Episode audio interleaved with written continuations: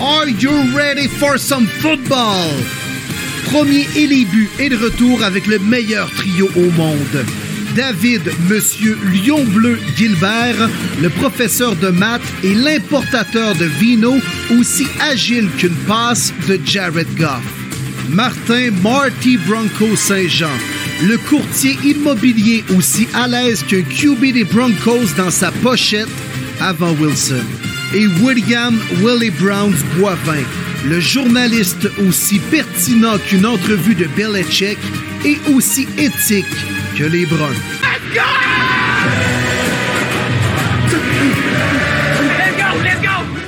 OK, yes, les boys, le trio par excellence de Premier Buts est de retour pour vous présenter un nouveau show et pas n'importe lequel.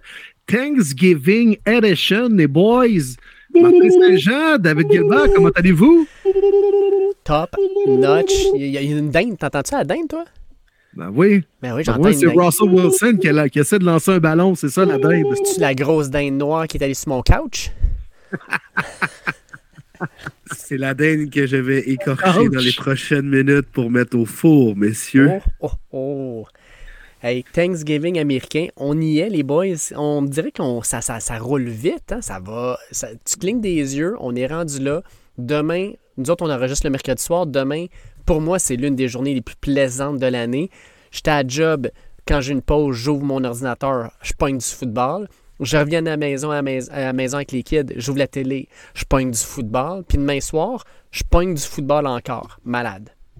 C'était écœurant, mais en plus, là, on peut suivre un peu la Coupe du Monde en après-midi. Le Canada qui jouait justement aujourd'hui, en ce mercredi. C'était le fun de suivre ça là, au bureau à distance euh, en après-midi. Puis là, ça va être du football après ça. Écœurant, une belle période sportive. Ouais. Belle période sportive. Mais là, les gars, on est là aussi pour euh, parler euh, sûrement de la, la victoire des Argonauts de Toronto à la Coupe Grey. Là, j'ai, j'ai, j'ai hâte de, de vous entendre là-dessus. Là. Qu'est-ce que vous en avez pensé? Là?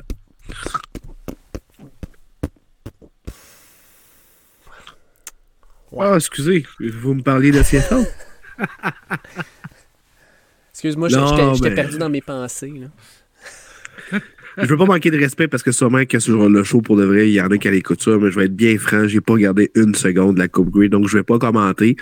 Euh, je fais bien les farces. Moi, j'aime pas ce style de football-là. Il y en a qui aiment ça, puis je respecte ça, mais honnêtement, euh, je vais rien dire parce que je sais absolument rien. Ben, j'étais un peu comme toi, Marnie, puis moi, à la différence de toi qui n'a pas regardé une seule seconde de la, de la, de la- de la Coupe Grey, j'ai pas regardé une seule seconde de la saison de la CFL. C'est pas par manque de respect, Ah, voyons. bien loin de là. T'as même pas pogné un petit quart des alouettes par-ci par-là un 12 août. Là. Non, malheureusement, non. Non? Euh, tu sais, j'ai plus le câble chez nous. Moi, j'étais un cord cutter, fait que non, j'ai rien pogné de ça. Puis sincèrement, euh, tu sais, j'ai des anciens élèves qui jouent dans la CFL, tout ça, puis tu sais, je suis super content pour eux. Mais tout comme Martin, j'ai bien de la misère avec le format CFL. Écoute, euh, je suis un amateur de four down football. Fait que quand tu m'en mets trois, puis tu fais une passe, une course, on, on botte, euh, une course, une passe, on botte, euh, je sais pas, j'accroche moins. Euh, c'est moi, puis tu sais, vous pouvez être d'accord ou non, puis c'est correct. Puis je sais qu'il y en a qui vont dire, ah, c'est notre, pro- c'est, notre sport, euh, c'est notre sport à nous, puis c'est nos règles à nous, puis ouais, mais tu sais, j'ai le droit de moins embarquer aussi, puis malheureusement, la CFL, j'accroche un peu moins. Non, mais c'est correct. Là. Vous n'êtes pas obligé de me donner une réponse si sérieuse que ça. Là. Tu sais, C'est, c'est correct. Là. Tu, tu l'as mis sur le tapis, mon homme, on va te répondre. on va te répondre. Et voilà. Pour de vrai, c'était un pas pire match, par contre. On va, on va leur donner. Là. Euh, puis je parle pas du spectacle à la demi. Euh, parce que c'était des personnes que je connaissais pas. Puis c'était, euh, mettons, c'était loin de Dr. Dre, Snoop Dogg au SoFi Stadium l'année dernière. Et qu'est-ce qu'on était loin de ça? C'était qui, honnêtement? J'ai aucune idée. Du monde de country. M'a dit Shania Twain, mais c'était pas elle. Tu l'aurais su, c'était Shania Twain, je te le garantis. Ouais, non. On l'aurait peut-être plus regardé aussi. C'est sûr. Bon, fait que là, euh, grosse semaine, les boys, grosse semaine. Euh, content de vous retrouver. Gros show. Aucune équipe n'est en congé cette semaine, Mm. puisqu'on a trois matchs jeudi. Il y a des games, bien sûr, à 13h, 16h et 20h dimanche, le Monday night. Fait que tout le monde est en action cette semaine. On fait ça en trio en plus de ça. Euh, fait qu'on veut laisser la place et la table pour répondre à vos questions. On veut faire des, des, des, petits jeux, des petites questions également en lien, bien sûr, avec la grande fête de l'action de grâce américaine. Alors, on va avoir du fun, les boys, comme à l'habitude. Moi, j'ai une petite Rolling Rock avec moi. Je suis bien accompagné, puis on va être prêt à changer de football. Yes, on est en feu. Puis juste avant, je voudrais dire un beau merci de la part de toute notre équipe euh, à Radio X Québec qui nous a invités sur leur show la semaine passée. J'espère qu'il y en a là-dedans euh, dans sur notre podcast qui a eu la chance de, l'écouter. Sinon, euh, on peut mettre le lien. Je pense que ça, on a déjà partagé le lien aussi de mémoire sur notre page Facebook. merci les boys. Radio X, c'était vraiment cool. Des passionnés de football comme nous autres.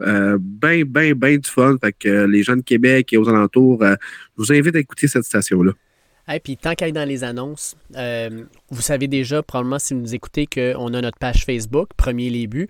Euh, sur Twitter, on partage chacun sur notre compte un peu plus personnel. Fait que, tu sais, vous cherchez Willy Boivin, vous cherchez Martin Saint-Jean ou David Gilbert sur Twitter, vous allez tomber sur nos comptes, puis on fait la promotion de notre podcast, puis des différentes choses qui se passent. Euh, Instagram, beaucoup moins, je dirais. Mais grande nouvelle, on a maintenant un compte TikTok, messieurs. On va commencer à danser en faisant des petites nouvelles de football. Oh, oh, oh. Mais pour vrai, on va prendre les meilleurs segments, les segments les plus hot de nos podcasts. On va les mettre sur TikTok pour en faire la promotion.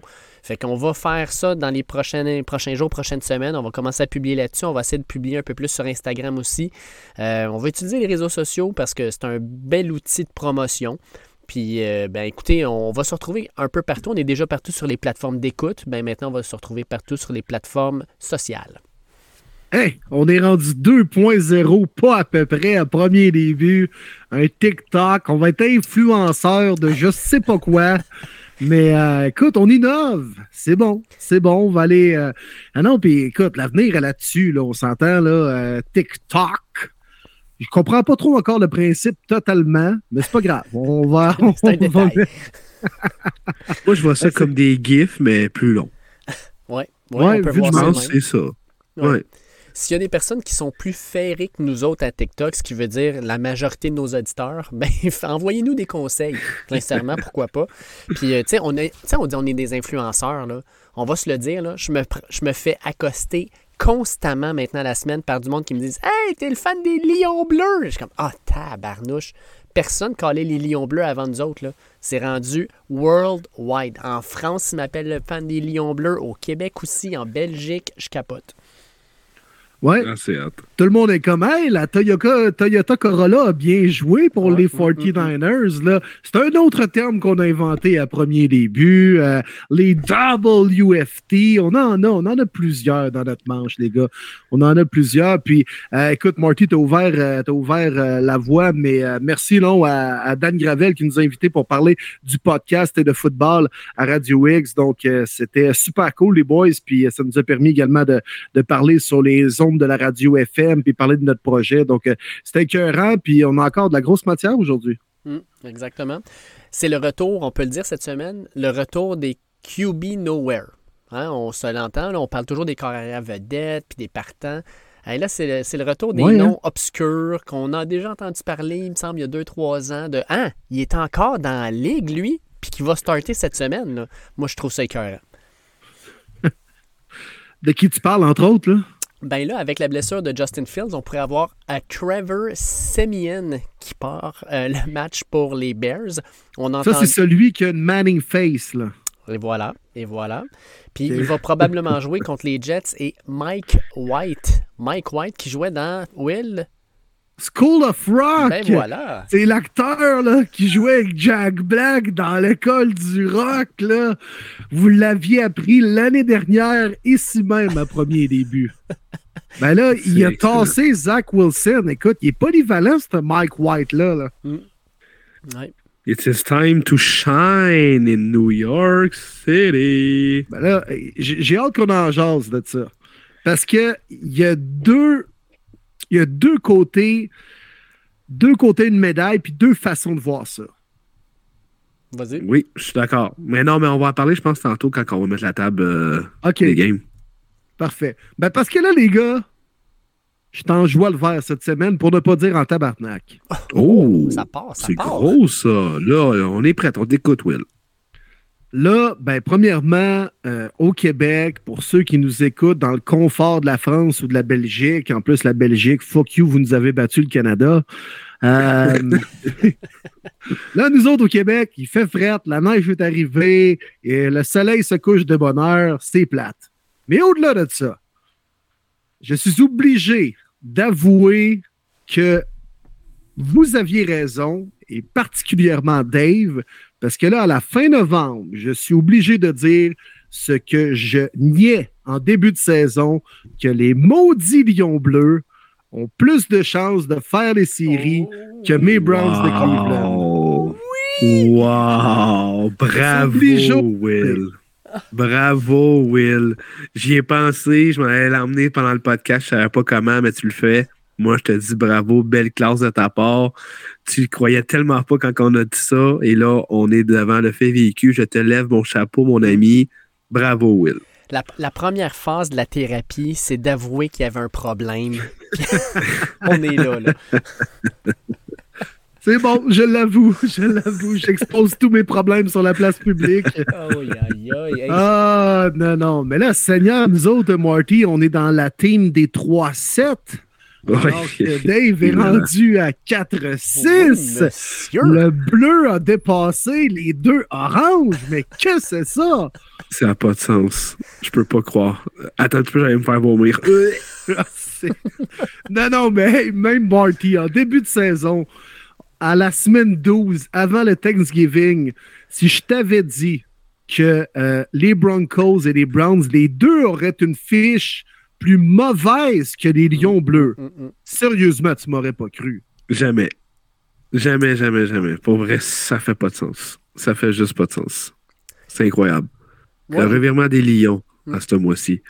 Moi, moi, je vais garder un semblant de, d'humilité.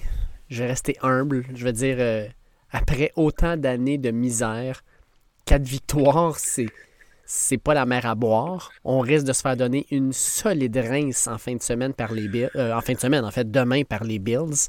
Il reste que je vais, quand même. On, on, en parlera tantôt, on en parlera tantôt, mais ça reste quand même que trois victoires de suite, ça fait plus de trois ans qu'on n'a pas connu ça.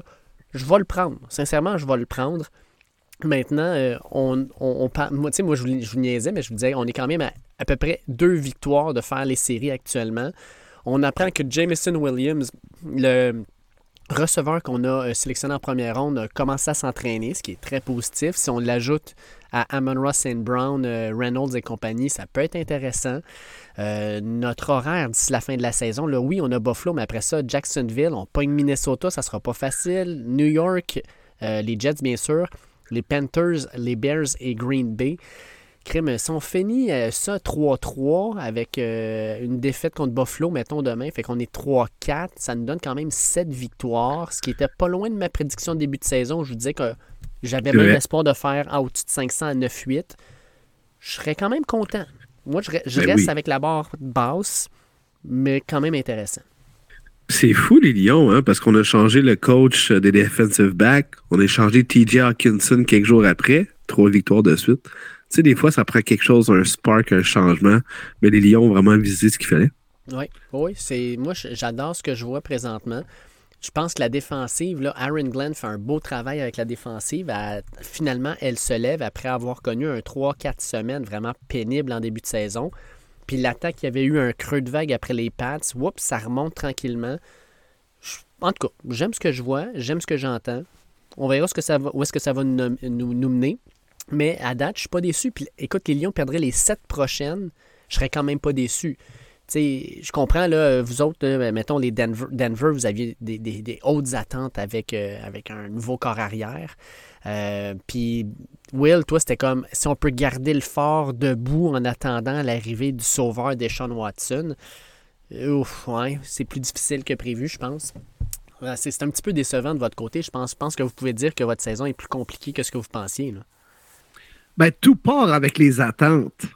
C'est où tu traces la ligne des attentes en début de saison.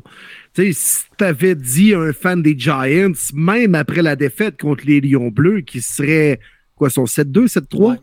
Oui, 7-3. 7-3. Mais Il a fait Il où le contrat? Je vais signer en bas avec un Sharpie noir sur quatre papiers. Là. Tout dépend des attentes. Même chose pour les Jets. Il y a une mini controverse. On bench Zach Wilson. On n'a rien fait offensivement contre les Pats. Mais même à ça, on est dans une course aux séries à 6-4 présentement. Pas bien, bien de fans des Jets pensaient ça en début de saison. Elle est remplie de surprises cette campagne-là de la NFL. Puis c'est pour ça que c'est cool à suivre dimanche après dimanche. Mais tout dépend des attentes. Moi, j'en avais un peu plus élevé pour mon équipe.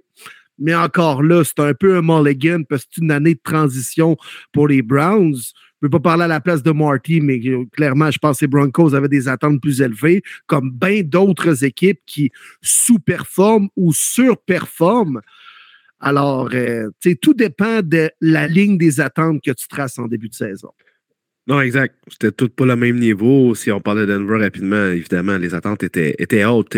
moi, je les avais mis comme faut rentrer en série. C'est un must. Tu fais pas un move comme ça pour rater les séries. Puis le cauchemar, c'était de rater les séries. Et c'est ce qui arrive. Denver va rater les séries. Ça va être un autre changement d'entraîneur-chef en fin de saison. Je vois aucune chance qu'à 4 revienne. Donc, c'est une année complètement perdue, surtout un corps qui tombe à 34 ans, que tu payes la totale, c'est une année gaspillée. C'est vraiment le cauchemar à Denver. Hey les gars, on parle de ça, il reste maintenant sept semaines à la saison.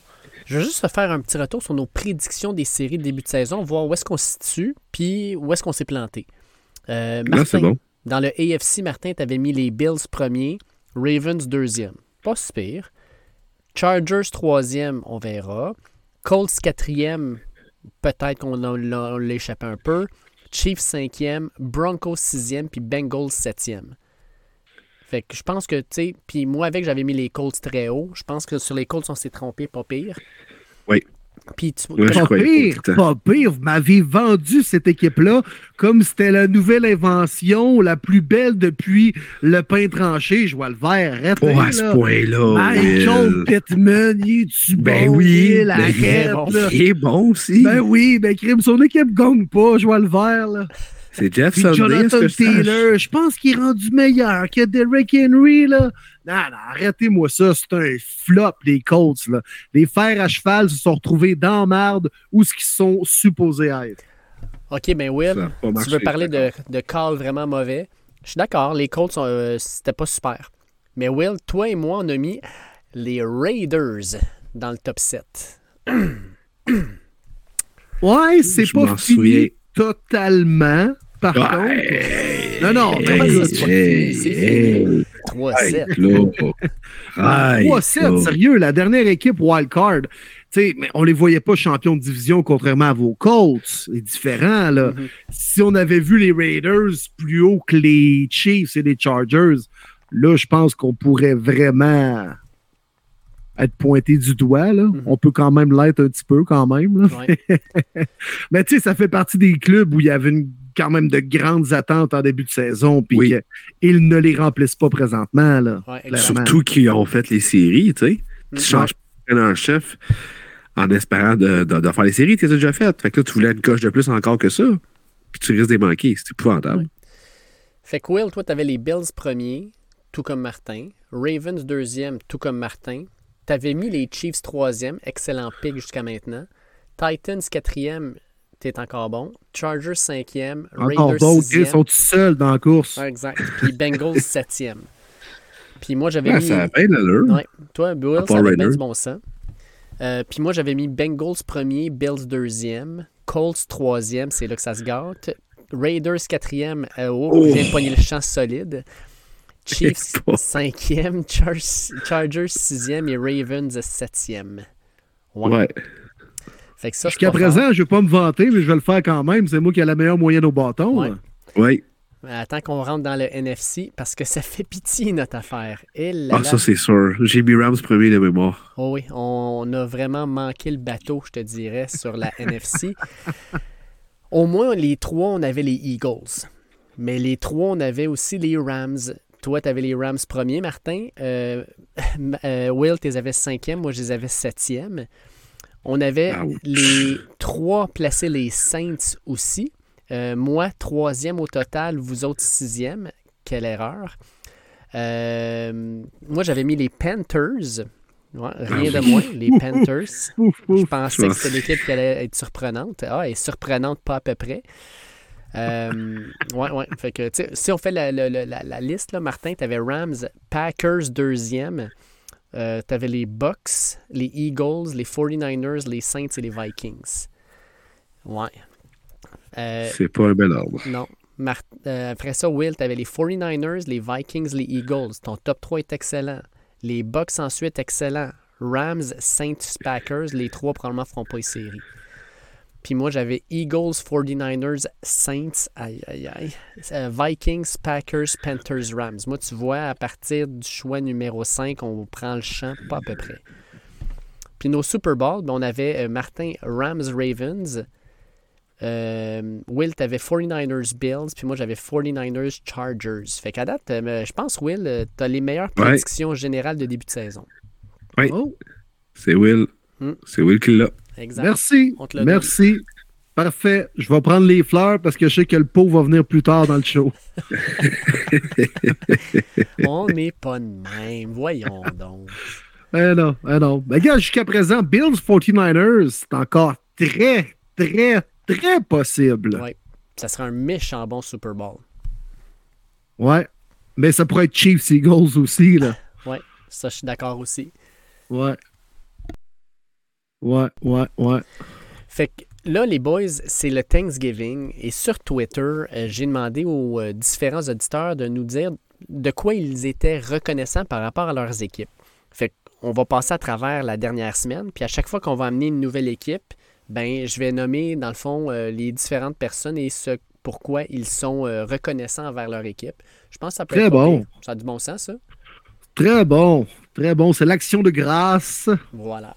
Fait qu'on va. être reconnaissant. On va y aller avec ça. Fait qu'on va commencer en passant la semaine dernière. Je peux vous le dire tout de suite. La semaine dernière, on a eu euh, une, littéralement là, une razzia pour les prédictions de la part de Martin. 11 bonnes prédictions sur 14. Oh! Ouais, ouais. Wow! Ce qui fait, Martin, que présentement, tu as six prédictions d'avance sur nous autres. Euh, tu nous as vraiment là, pris un bon, euh, une bonne longueur de distance. 11 sur 14. Ensuite, moi, j'étais 9 sur 14. Will, 8 sur 14. Et notre invité vedette, Sacha Gavami, 6 sur 14. Oh! Aïe, aïe, aïe fâche. Mais il l'avait dit au début, par exemple, je m'en souviens. Il avait dit, c'est pas ma force, ces affaires-là. il dit, portez pas trop attention à ça, là. Puis... c'est pas grave, c'est cool que ça ait bouillé au jeu. Exact, ben oui, puis merci de l'avoir fait. Merci de l'avoir fait. Euh, mais ouais, 614, là, tu, disons, pas sûr que tu passes ton examen de maths, hein, Dave? Non, exactement. Puis on va se le dire, nous autres, on est rendu à 11 semaines de prédiction. Il n'y a aucun de nous trois, messieurs, qui a une semaine en bas de 500. Donc, on a eu du 7 sur 14, mais on n'a jamais tombé en bas de 500. Fait que toutes nos semaines sont 500 ou plus. Ah, c'est cool. Fait que Martin, euh, tu nous mènes 103 bonnes prédictions sur 164. Et Will et moi, on est au nez à nez à 97 sur 164. Nice. Ouais. Nice. Pas pire. Fait que Ça va être corsé jusqu'à la fin. Ça va être corsé jusqu'à la fin. Moi, cette semaine, les boys, c'est là que make or break. Je vous l'annonce tout de suite, là, mais on va commencer par la semaine passée avant d'en marquer dans la semaine 12. Fait qu'on commence ça avec euh, Thursday Night, Titans contre Packers. Titans, victoire de 27 à 17. Dans les personnes qui disent je suis euh, reconnaissant, on a Ludo Charter qui nous dit reconnaissant d'avoir Mike Vrabel comme entraîneur-chef. Et Troy Drolet qui dit Et une organisation qui fait des miracles depuis deux ans en réglant les problèmes de blessure en allant cherchant des no-names sur les practice squads qui performent au-delà des espérances. Tellement vrai. Tellement vrai.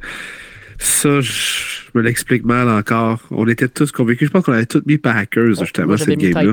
J'avais mis Titans. J'avais mis Titans. Ben, écoute, Packers qui venaient d'aller chercher, voler la, victoire au presse des, des Cowboys à domicile sur une semaine courte, toujours encore à domicile. C'est une tertiaire qui en arrache celle des Titans, puis tu as de la misère à exploiter avec un Rogers. Pour vrai, il y a de quoi qui se passe avec Rogers. Dites-moi qu'il est blessé. Honnêtement, ses passes étaient atroces. Ben, ce qui est sorti aujourd'hui, c'est qu'il a le pouce cassé. Wow, OK.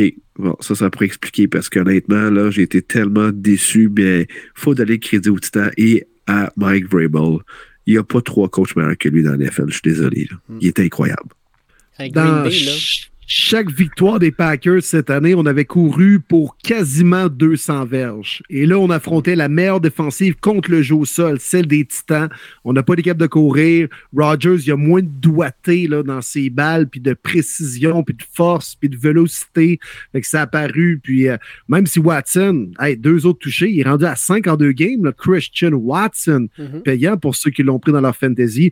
Mais grosse victoire des Titans. Une équipe qui passe trop sous le radar. Puis Derrick Henry, bonne petite game, peut-être même plus convaincante euh, au niveau de la passe qu'au sol. Euh, deux en deux, 100% de passe complétée. Mais Ryan Tannehill fait son petit train-train. Puis les Titans, man, euh, une belle équipe de football, sérieux. Là. Ben, Tannehill m'a surpris, moi, à Green Bay. Exact. Tannehill, moi, c'est ma surprise. Là. 333 verges par la passe.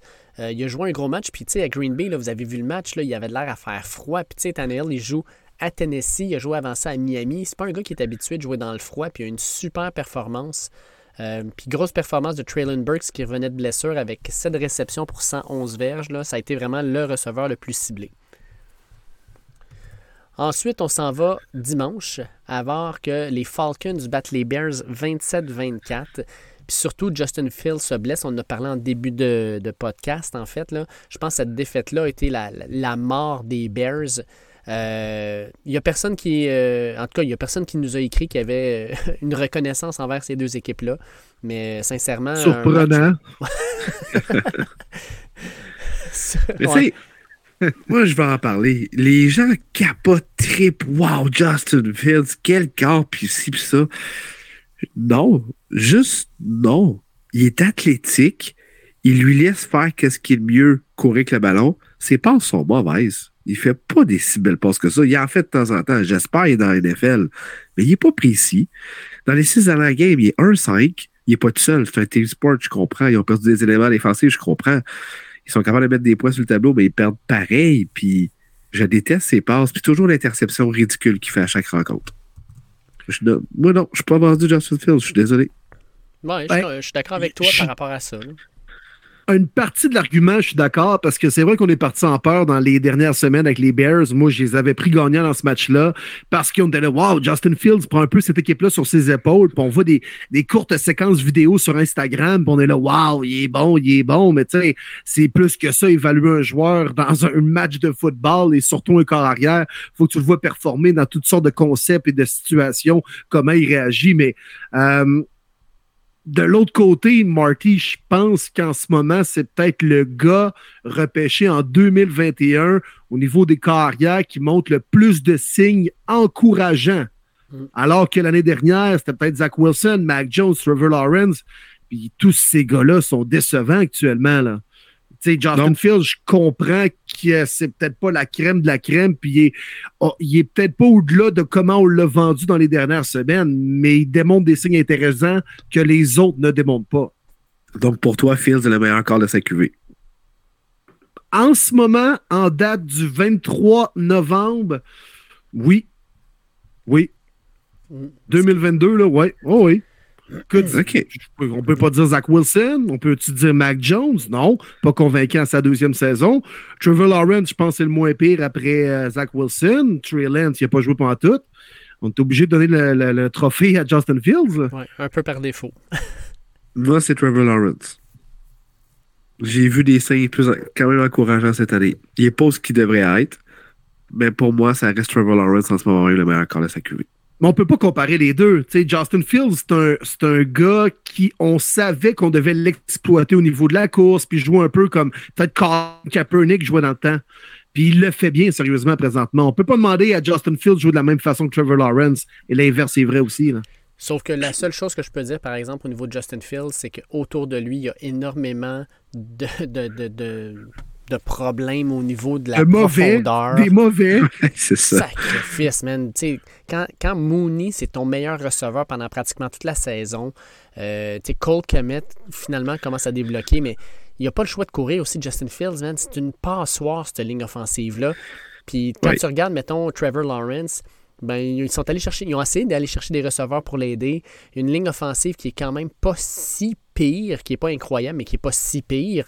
Euh, crime, euh, je pense que Trevor Lawrence est beaucoup mieux entouré que Justin Fields. Puis présentement, je pense qu'il fait moins bien avec ce qu'il a entre les mains que Justin Fields. Oui, puis ce que je dirais, c'est pourquoi les Bears ont donné un choix de 2 à Chase Claypool. Mm. Il fait rien, on le sait même pas. Garde là ce pic-là pour repêche un receveur tant qu'à y être au prochain draft. Je la comprends pas. Browns contre Bills, ça s'est joué à Détroit. Un, quand même un bon match, sincèrement, 31-23. Euh, ouais, ça dépend pour qui, là. ben, écoute, vous les avez quand même chauffés à la fin, là, on va se le dire. Euh, ouais, garbage time en joie le vert, là. C'est du, du, temps poubelle.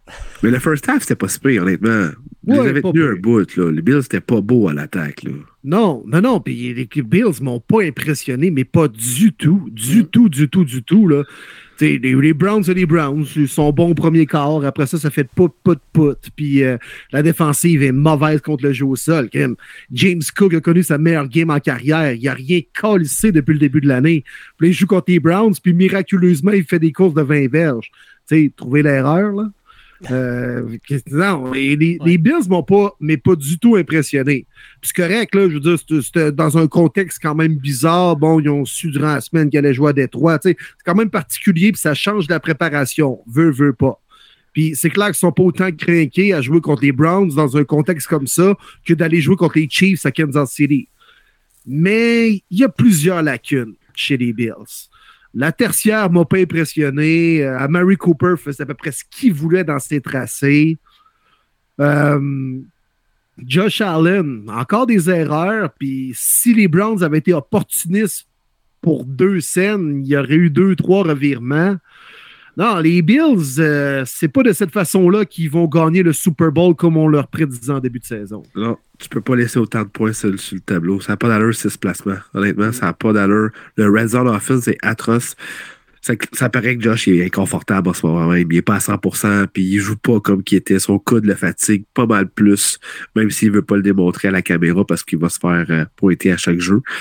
Moi, ce qui m'a impressionné, Will, je te dirais, c'est la défense des Bills qui est complètement shut down Nick Chubb. Je m'entendais pas ça mm-hmm. à ce point-là. c'est fou comment il a été zéro facteur au sol, un petit peu plus par la passe. On s'entendait pas à ça non plus. Mais euh, puis il y avait beaucoup, beaucoup de blessés sur la ligne défensive. Là. Il y avait Val Miller, puis euh, je pense que c'était Carlos Bacham, le genre cinquième des, des Bills. Fait que là-dessus, j'ai été quand même surpris. Mais c'est vrai que l'offensive des Bills, là, ça clique pas partout. On va maintenant euh, Eagles contre les Colts. Les Eagles qui s'en sortent de justesse en fin de match grâce à Jalen Hurts, euh, qui est allé courir dans le fond pour le toucher gagnant. Euh, avant de rentrer dans l'analyse, ben on a j'ai deux partisans des Eagles qui sont ben, en tout cas, vous, allez comprendre au niveau de la reconnaissance. J'ai Joël Chevary qui dit qu'à 9-1, avoir un DG et une organisation très proactive, pour lui, c'est vraiment important. Et Frank Clément, lui, euh, lui euh, il s'est vidé le cœur. Il dit pourquoi. Euh, écoute, je vais essayer de le lire rapidement. Pourquoi tant de hate envers les Eagles et leur calendrier facile? À ce que je sache, une victoire reste une victoire. Ils ont affronté les Colts, qui ont vaincu les Chiefs plutôt cette saison, les Steelers qui ont vaincu les Bengals, les Lions qui ont battu les Giants, les Vikings qui ont battu les Bills et les Cowboys qui ont massacré les Vikings. Toutes des équipes qui ont vaincu des équipes plus fortes qu'eux sur papier. Je trouve ça ridicule de tout mettre les succès d'une équipe sur le dos d'un calendrier facile. J'apprécie le travail d'Owie Roseman qui a été chercher des gros joueurs dans tous les sens du terme pour aider la D-line qui avait de la difficulté. Excepté la première drive versus les Colts, la D-line a fait un bon travail pour contenir Jonathan Taylor. Merci et bon show, messieurs. Good job. Ben, merci pour, ben euh, pour ces messages. Ils ont bien raison. Par contre, j'apporte une petite nuance. J'espère qu'ils ne nous visaient pas. Puis je, suis convaincu que ce n'est pas le cas. Ben, à premier début, on n'a jamais dit Ah, les Eagles sont 9-1 ou sont invaincus à cause qu'ils ont un calendrier facile. Non, ça, on garde ça juste pour les Vikings. ouais, c'est ça, je dire. On l'a dit un peu pour les Vikings, par exemple. Ouais, mais c'était quand même le cas. Non, mais les Eagles, je pense pas qu'on l'ait vraiment évoqué, là. Que ce soit Marty, Dave ou moi-même, là. Mm.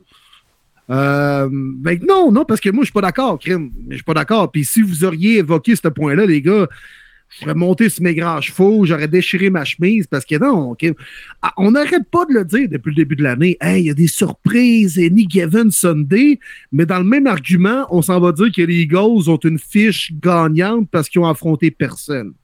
Tu sais, ça marche pas, tu te contredis dans la même phrase. Fait que ça vaut ce que ça vaut, euh, la fiche des Eagles. Bravo à eux. Ils, devaient même en échapper durant l'année. J'étais convaincu que ça allait arriver contre un club de division. C'est arrivé contre les WFT euh, au Monday Night euh, la semaine d'avant. Hmm. Mais, tu sais, garde, c'était pas convaincant contre les Colts. Non, Mais vraiment pas. Qu'est-ce qui, était, qu'est-ce qui est le plus important? Le résultat ou la manière? Le résultat. Puis ce qui est important aussi dans la manière, quand même, c'est qu'ils sont revenus forts au quatrième quart en marquant deux touchés. c'est pas comme une avance que tu as eue que tu as perdue. Ça n'a juste pas été convaincant pendant trois quarts, mais tu as trouvé une façon de gagner. Et comme on dit le bon vieux dicton, une bonne équipe trouve le moyen de gagner. Je vais vous le dire, moi, ce qui m'inquiète un peu des Eagles actuellement, par contre, c'est A.J. Brown. A.J. Brown, là, qui a connu un premier match contre Détroit absolument hallucinant avec ses 150 verges, qui a connu un énorme match contre Pittsburgh le 30 octobre dernier avec 156 verges puis trois touchés. 59 verges contre Houston, 7 verges contre Washington, 60 verges contre Indy qui avait clairement pas une bonne tertiaire. On dirait qu'on l'utilise pas aussi bien qu'on pourrait. Ça me dérange un peu parce que AJ Brown, c'est une brute, c'est un gars que tu dois lui donner le ballon. Euh, il me semble qu'on devrait l'utiliser un peu plus. Puis présentement, il est sous-utilisé. On utilise beaucoup plus Davante Smith dernièrement. Euh, moi, je veux, moi, je veux voir A.J. Brown plus. Être un fan des Eagles, je voudrais voir A.J. Brown avoir le ballon minimum 7 à 8 fois dans ses mains à chaque match, puis l'essayer sur des longues passes. Euh, je, veux, je veux le voir plus. C'est ça que je veux. Je vais dire oui, Dave. Mais d'un autre côté, ça fait très mal la blessure de Dallas Goddard, qui était très, très important dans le milieu. Maintenant, les défensives, ils vont vraiment s'ajuster à éliminer AJ Brown du jeu. Fait que les Eagles vont avoir besoin de Devante Smith, vont avoir besoin de Quest Watkins, vont avoir beaucoup besoin du jeu au sol, vont avoir plus de Mel Sanders. C'est ce que je pense qui arrive aussi. Les commentaires défensifs s'ajustent tellement rapidement dans la NFL de nos jours oui, je suis d'accord avec toi qu'il faut que KJ Brown touche plus au ballon, on en a besoin, mais je peux comprendre aussi que c'est le joueur qu'on cible dans les défensives. Le match le plus dégueulasse, je dirais peut-être pas le plus dégueulasse, parce qu'il y en a eu un autre aussi pas pire de même, mais Jets contre Patriots, là. Oh. Ah, ça a été lourd à regarder. Oh. Sincèrement, j'étais content que les Pats fassent un retour de, beauté de, pour, pour, gagner le match avant la fin de la, avant la fin de la, du temps régulier. J'aurais pas toffé une prolongation de ce match-là. 10 à 3 pour les Pats. Je vais quand même y aller avec des reconnaissances. Jean-Philippe Côté dit La défensive des Pats va-t-elle s'effondrer encore comme les deux dernières années, selon vous, dans le dernier stretch de la saison Mais en tant que fan des Pats, toujours reconnaissant du bon vieux Bill qui nous donne à chaque année une bonne défensive. Et on a Antoine Perron qui nous dit Je suis reconnaissant de la défensive des Patriots et de la venue des Dirt Jones. Puis ça, j'avoue, les Dirt Jones sont incroyables. Matt Judon, les boys. Ah, j'adore ce joueur-là. Électrisant, rapide, power, il y a tout ce que tu veux dans un délit défensif. Il met de la ligue, hein, d'ailleurs, avec 13 sacs, je pense. Oui, exact. Il est en feu cette année comme c'est pas possible. Ouais, vraiment débile. Mais le match, même le toucher, il y avait une pénalité là-dessus. Puis les refs ont dit oh, on la colle pas, on après la game, on veut pas d'overtime. J'étais surpris qu'on n'a pas collé le évident les gold block in the back. C'était fou comment c'était évident. Mais bon, est-ce que ça. Oui, il aurait reculé, mais je pense qu'il aurait peut-être réussi un placement, mais encore là, on ne sait jamais. C'est sûr qu'à partir des Jets, je ne veux pas entendre ça. Mais c'est pitoyable. Les deux carrières. Mac Jones, OK, était plus précis, mais n'a pas jamais été capable de mener euh, son équipe à un toucher. Euh, on pensait à Bailey Zappé dans ce match-là, puis euh, Zach Wilson, que je pense qu'il faut en parler, a complètement perdu la face, surtout après la rencontre, en ne prenant pas le blâme sur lui. Mm. C'est ça qui a coûté sa job. Et voilà, parce que à partir d'aujourd'hui, c'est Mike White le starter. Mike White qui jouait dans quoi? School of Rock. School of Rock. Hey, c'est pas extraordinaire, pareil. Là? hey, je, vais, en faire une autre référence cinématographique tantôt. Watchez-moi bien. écoutez bien les auditeurs, là, je pense que vous allez la, reconnaître éventuellement. Mais je te laisse, je te laisse continuer, mon Will. Et, quand tu build up une joke, Dave, est mieux d'être bonne. ouais, vas-y, vas-y. Mais comment tu peux accorder un retour de beauté de dégagement de 84 verges avec 30 secondes à faire à la game. Dans la NFL, Chris, on joue pas KDB, là. Ça, là, il devait être hors de lui, mais dans le vestiaire. non, mais les unités spéciales. Tu sais, c'est posé des, des situations extraordinaires, des retours de beauté, mais là, quand c'est 3-3, tu t'en vas en prolongation, arrange-toi juste pour donner un retour de 20 verges, ça ne changera rien, mais à surtout de plaquer le gars. Ou bot pas en plein milieu du terrain, tu sais, mêler ses lignes au pire. Là. Ça fait tellement jet, ça. Ça fait tellement jet, ça. Mais euh, écoute, euh, les Jets l'ont eu rough contre les Pats cette année. Deuxième défaite. Et veut, veut pas, là, les deux équipes ont la même fiche, mais les Pats ont l'avantage avec deux matchs sur les euh, Jets au niveau ben, des duels entre les deux, bien sûr. au tiebreaker à la fin, ça va extrêmement changer les choses, j'ai l'impression. 100% hmm. d'accord. Ensuite, on l'avait déjà calé, mais les Saints, on l'avait tous calé en fait. Les Saints qui battent les Rams 27 à 20. Je pense que pour les Rams, on peut le dire, saison terminée. Euh, on wave Daryl Anderson euh, cette semaine. Euh, mais qu'est-ce qui se passe là-bas? Tu sais, Cam Akers en début de saison, on le fait pas jouer du tout. Là, il commence à le faire jouer. On wave Daryl Anderson. Là, whoop, là, ça va sûrement être Karen Williams qui va être le starter assez bizarre toute cette affaire-là, non? je pense que les Rams se sont rendus à l'évidence qu'ils feront pas les séries. Euh, et compagnie, sûrement sont parlés en haut, vont dire écoutez, on va faire jouer les jeunes. Stafford, deuxième commotion en quelques jours. Euh, ça fait très mal. Je pense qu'on va le shutdown pour un bon bout, c'est pas pour le reste de l'année. Cam Akers, on va essayer de le mettre dans la vitrine parce que je pense qu'il ne sera pas le retour l'année prochaine. On se dit, bah, Darrell Anderson tombe à Jean libre aussi, on s'en fout, on va le couper tout de suite. Je pense qu'on va voir de plus en plus les jeunes, des Tutu Atwell, euh, des Van Jefferson, des Karen Williams. C'est fou de dire ça, mais les Rams, c'est ce qu'ils veulent évaluer leurs jeunes parce qu'ils ont, encore une fois, pas beaucoup de repêchage. Il va y avoir beaucoup, beaucoup de scouts à faire pour les euh, fins de repêchage, les undrafted. Fait que euh, c'est même que je le vois. Mais vous rappelez-vous, les gars, une équipe championne du Super Bowl aussi mauvaise l'année suivante, là? Eh boy, je... m'en rappelle pas. C'est jamais arrivé, pour de vrai. Aussi nul que ça, il y en a qui ont raté les séries après. Là. Oui, souvent.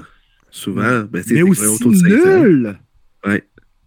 Ben, je pense que c'est la pire. Je sens que j'ai entendu parler de ça. Mais je, commence à, croire que les gars ont décroché. Tu sais, je sais pas si vous vous rappelez, en début de saison, on laissait entendre que Sean McVay pouvait peut-être rentrer euh, à, la télévision, puis il y avait un gros contrat qui l'attendait, puis finalement, hop, il revient. Aaron Donald laissé entendre pendant des semaines que peut-être la retraite, ça pourrait l'intéresser. Puis là, t'en parlais, Martin, mais Matthew Stafford, deux commotions cérébrales de suite, puis semblerait-il que sa femme est vraiment pas contente de la situation. Tu euh, Stafford est plus jeune, il a été souvent blessé sérieusement. Sa femme a de l'air à lui dire comme Hey, tu l'as ton Super Bowl, peux-tu arrêter? Moi, j'ai l'impression que c'est une équipe là, qui non seulement est très mauvaise cette année, mais l'an prochain ne se ressemblera pas du tout.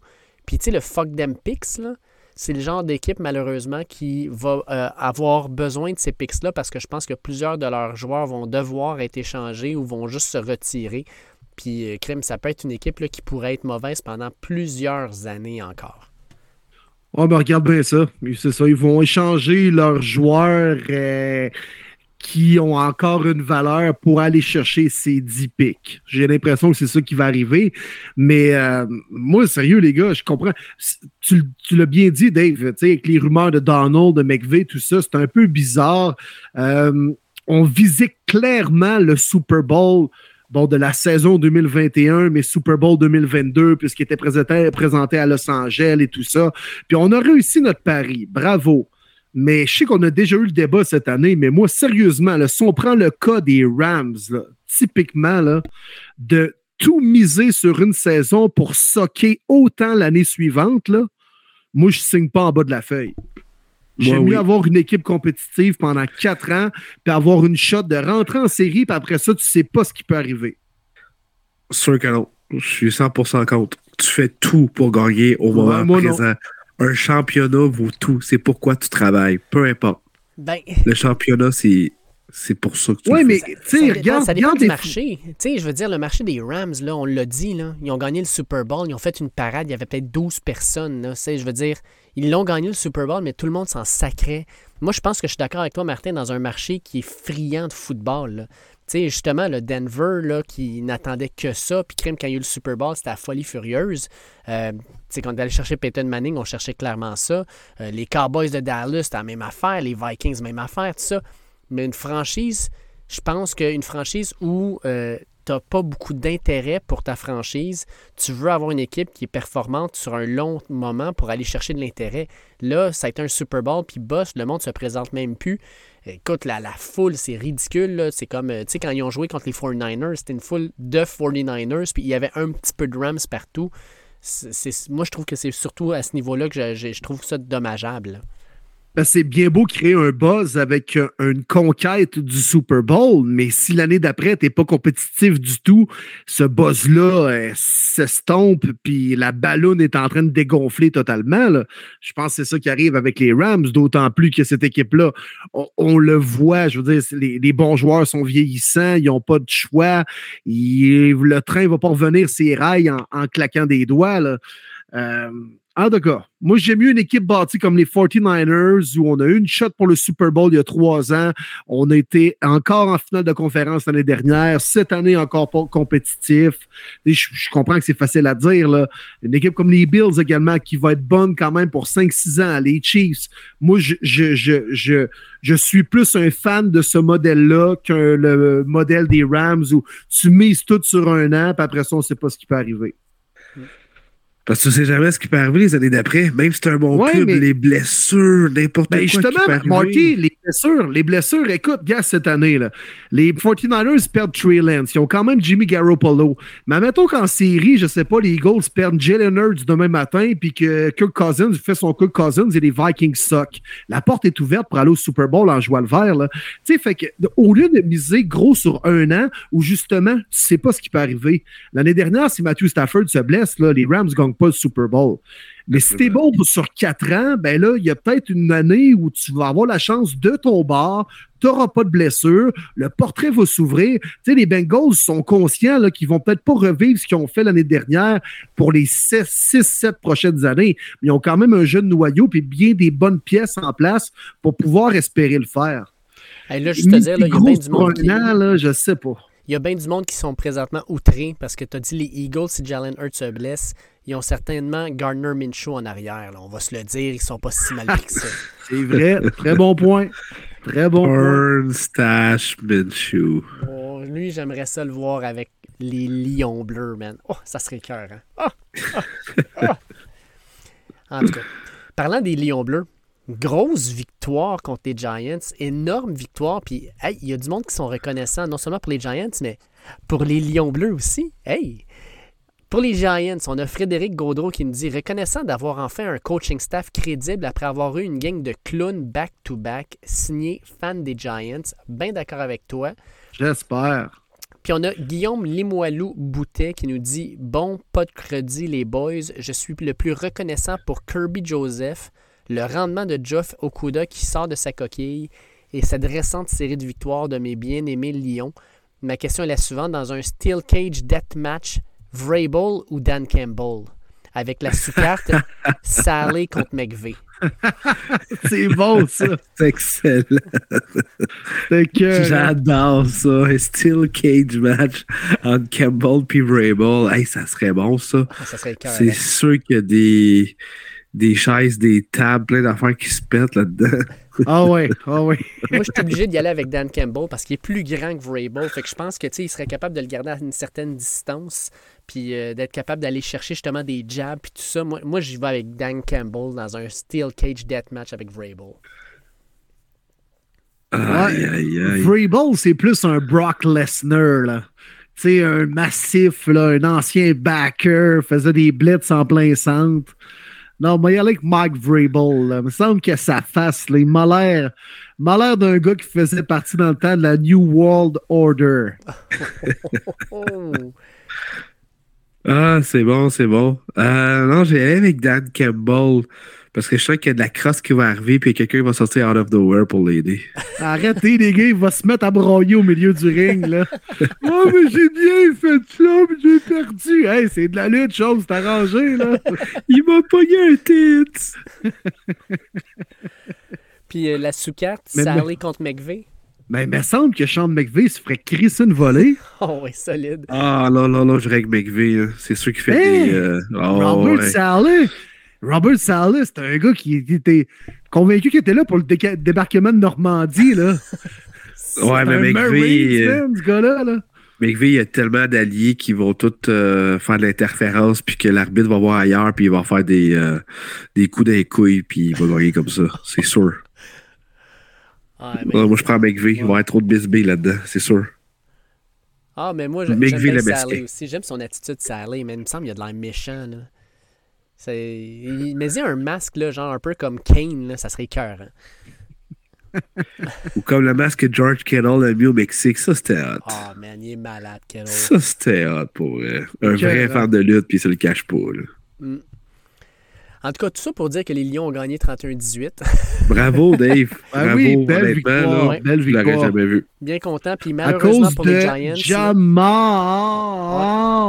Jamal Williams. ah ouais, trois Ton touchés. vrai RBR. Mais hein. DeAndre Swift, je l'aime beaucoup, mais trop souvent blessé. Puis le pire là-dedans, c'est que c'est même pas lui qui a eu le plus de courses, euh, de, de verges, c'est Justin Jackson avec 66 verges. On a vraiment un backfield qui est quand même assez profond, j'aime ça. Mais moi, je trouve que la nouvelle qui est triste dans ce match-là, c'est Wendell Robinson là, qui commençait tranquillement à sortir de sa coquille, qui avait vraiment, là, une- je trouve, une belle saison recrue. Torn ACL, saison terminée. Ça, ça va faire mal, surtout avec l'échange de Kadarius Tony qui, lui, avec ses blessés, là, mais on n'a plus grand receveur. On a Darius Slayton, Kenny Galladay, Lawrence Hey. Cagers. Galladay, ça c'était drôle. Je pense que vous avez vu quand il a attrapé son ballon, tout le monde il a fait un standing ovation Ah oui. au stade. Oh my god. Je pense que c'est Humiliation. 4 millions par attraper cette année, puis il gagne 14 durant l'année. C'est, c'est... Contre son C'est ancienne équipe en plus. En plus. Ouais. Hey, lui, c'est un flop avec les Giants. Là. Mais euh, pauvre Giants, parce que vous avez exposé les lacunes des G-Men, euh, Dave, là, puis euh, bravo aux Lions Bleus de l'avoir fait. Mais tu sais, les Giants, bon, on dit qu'ils sont pas chanceux. Tu sais, ça allait quand même bien cette année. Semaine de congé. Le safety partant, Xavier McKinney, se pète la gueule en VTT, puis finalement, il est blessé pour le reste de l'année. Ils reviennent sur le terrain, leur jeune receveur en plein développement, une des raisons pourquoi on a échangé Tony, se blesse aussi. Tu sais, les Giants, les dieux du football sont contre eux autres. Comme, ben, vous allez être bons cette année, mais ça va finir tough par contre. là. Ouais, exactement. Je parlais que la game des Pats et les Jets, c'était la pire de la semaine. Mais je te dirais que celle des Ravens contre les Panthers était pas loin d'être la pire, elle aussi, parce qu'à 13-3 dans un match de même, puis les Ravens qui ont dû compter 10 points au quatrième part pour gagner, là, c'était pas un match glorieux, glorieux, surtout qu'on s'attendait à des Ravens d'un match là, où ils allaient démolir les Panthers. Euh, ouais, ça n'a pas été convaincant, je dirais. C'était pourri, les gars. Je peux pas croire que les Ravens ne l'ont pas éclaté. C'était vraiment mauvais. Euh, là, parlez-moi pas de Demarcus Robinson. Là. Si vous allez tout capoter puis vous allez le ramasser dans le fantasy, il va rien vous donner cette semaine. Par la passe, c'était des petites passes. On a essayé de courir, on n'était pas capable de courir. Hey, c'est les Panthers. Comment? Pour vrai, j'en reviens juste pas qu'on ait de la difficulté à marquer des points. L'autre côté, ben, Baker, encore une fois, d'autres d'autres Ah. Non, mais, mais il est-tu Il mauvais? est- ouais, vraiment. Hey, tu sais, j'ai regardé ça, puis je me suis dit, ah, Baker, je contre les Ravens, puis euh, tu sais, je regardais, c'était pas la, la game principale à la grosse télé, là, mais je regardais ça un petit peu du coin de l'œil. Ah, il est pas bon, Baker, c'est seigneur, hein. Euh, le boulanger, le pain brûlé, pas à peu près, là. Ah! D'après moi, euh, Ouais. Ouais. La, la- tu sais, on vous avez sûrement vu la vidéo là, quand il a commencé à il a, il a commencé à headbotter chacun des joueurs de ligne offensive. Là. Oui, Ouais. oui, oui. Sans Il est casque. comme ouf, là. Premièrement, dans la vidéo, je sais pas si vous avez vu la réaction des joueurs de ligne offensive qui avaient, de à- tous de l'air à faire comme Mais qu'est-ce que tu fais? Euh, la, tête qui recule comme Ah, Peux-tu arrêter ça, s'il vous plaît? Puis clairement, il s'est commotionné au moins 4 à 5 fois de suite parce que dans la façon qu'il a joué contre les Ravens, là, ça avait pas l'air d'un gars qui avait toute sa tête. Bon, c'est, c'est la routine pour Baker. un petit 2 pics, 54.6 de QB rating. Écoute, il se fait bencher pour Sam Darnold là, cette semaine. C'est- Ouch. Non, mais c'est quand même des terrible. gars qui ont été repêchés numéro 1, numéro 2 au QB, euh, au repêchage de 2018. Là. Ouais. C'est. Une grande Écoute, cuvée. Ouais.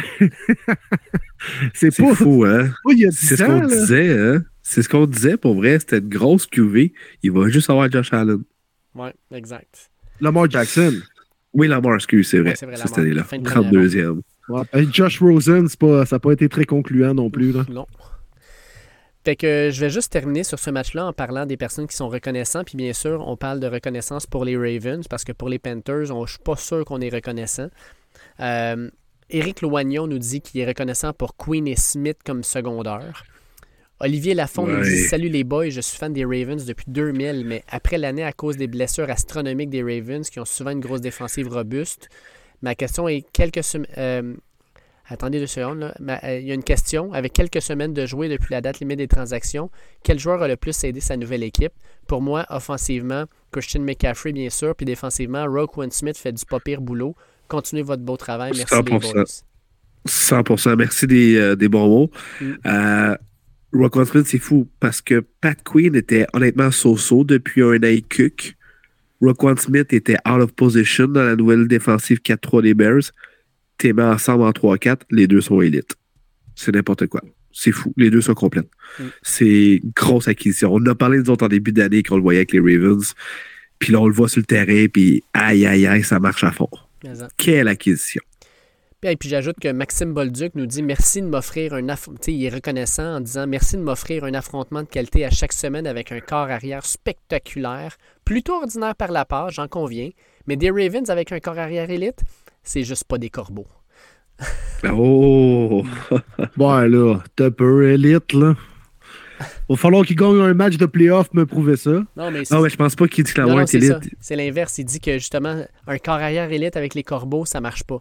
Il faut que tu aies un corps arrière vraiment mauvais ou correct, puis que tu aies une grosse défensive.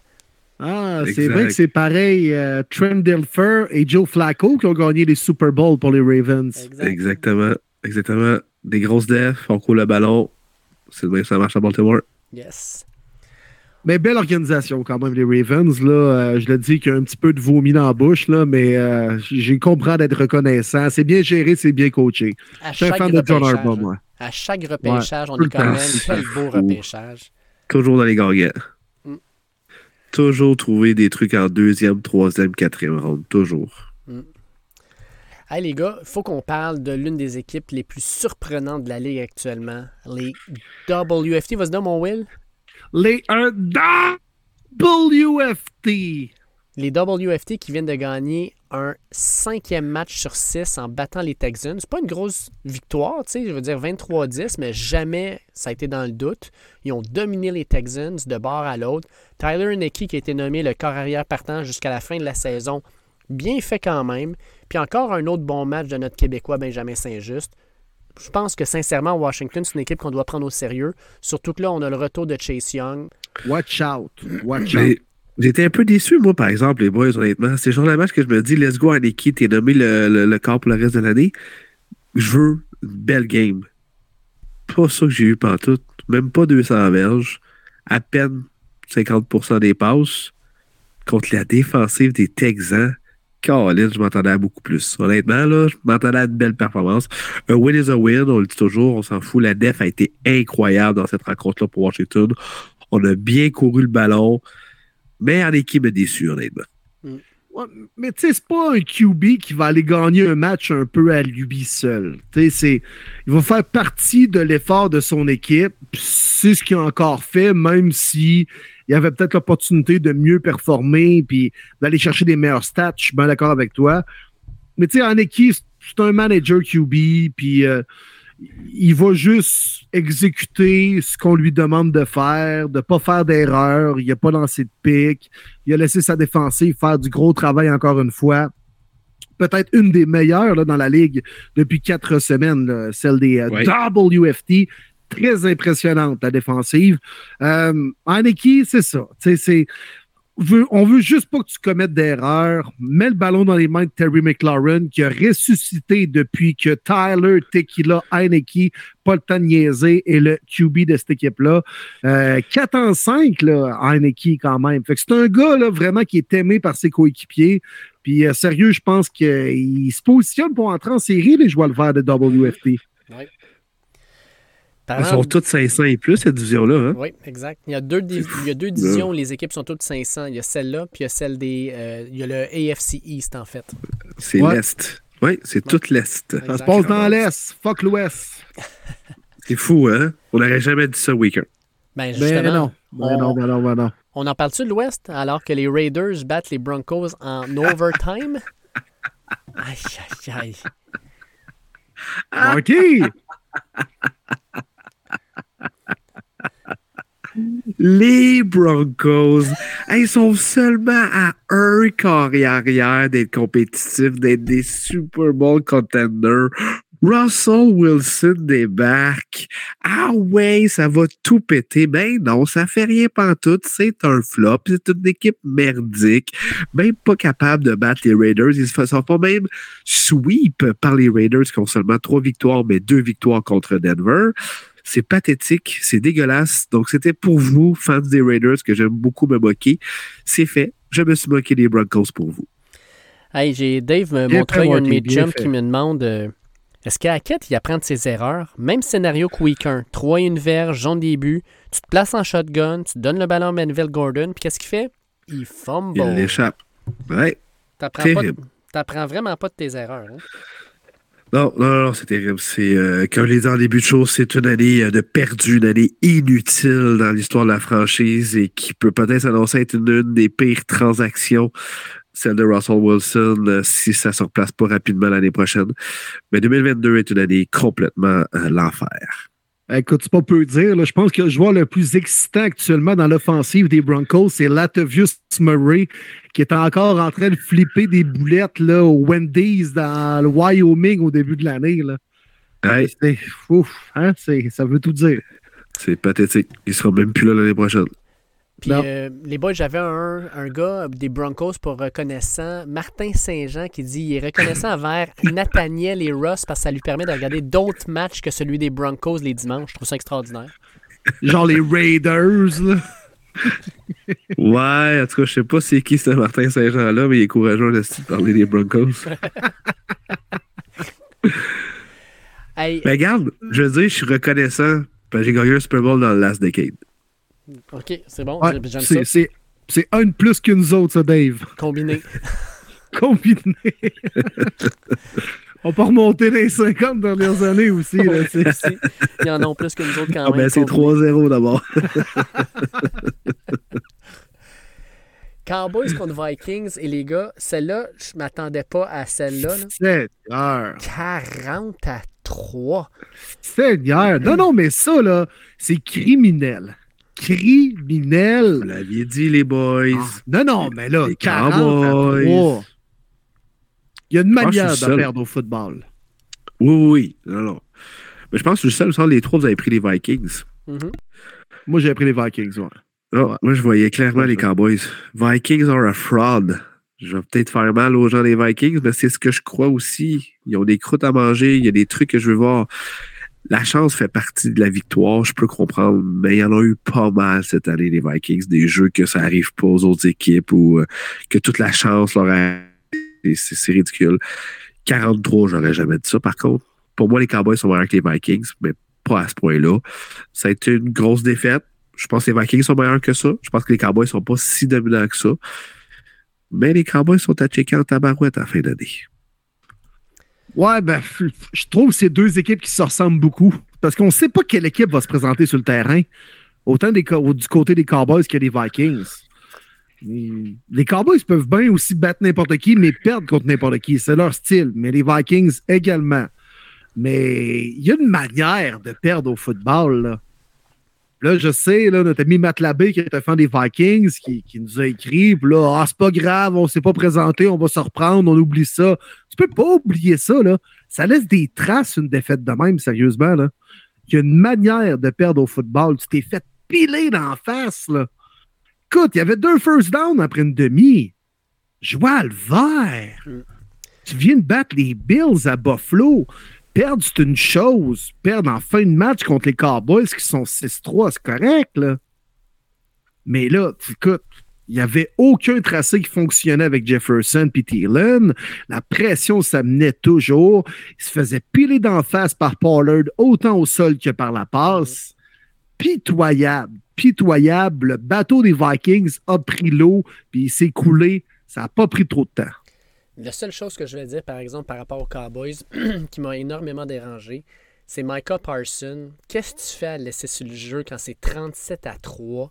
Puis malheureusement, arriva ce qu'il devait arriver. Il se fait rouler sa cheville. Il a pas l'air d'être trop blessé. Mais sors tes partants de là à 37-3. Là. Fais jouer tes second teamers. C'est le temps. Puis en plus, tu humilies encore plus les Vikings. Pourquoi pas? Mais des garder là, rendu là, Mike McCarthy, celle-là, je la comprends pas. Puis euh, Samuel Sirois nous dit pour répondre à la question, j'aime l'équilibre de mes Cowboys et reconnaissant d'avoir Micah Parson. Ils sont compétitifs, c'est plaisant à voir. À suivre si la déception arrivera aussi rapidement que dans les dernières années en playoffs. Et il nous dit En passant, je serai au match de tes Browns ce dimanche, Willy Boivin. Good job, les boys. Le podcast est aussi bon à chaque semaine. Oui, ben oui, Sam, t'es un gars de River of Wolf, Rivière-du-Loup, je le salue. Euh, puis ouais, c'est cool. On va aller voir les Browns se faire planter par Tom Brady. Mais euh... ah non, ben j'espère qu'il est reconnaissant que Michael Parsons, parce que ce gars-là Ah, n'aurait jamais dû sortir au 11e rang. Puis c'est un animal. Il a changé complètement la défensive des Cowboys.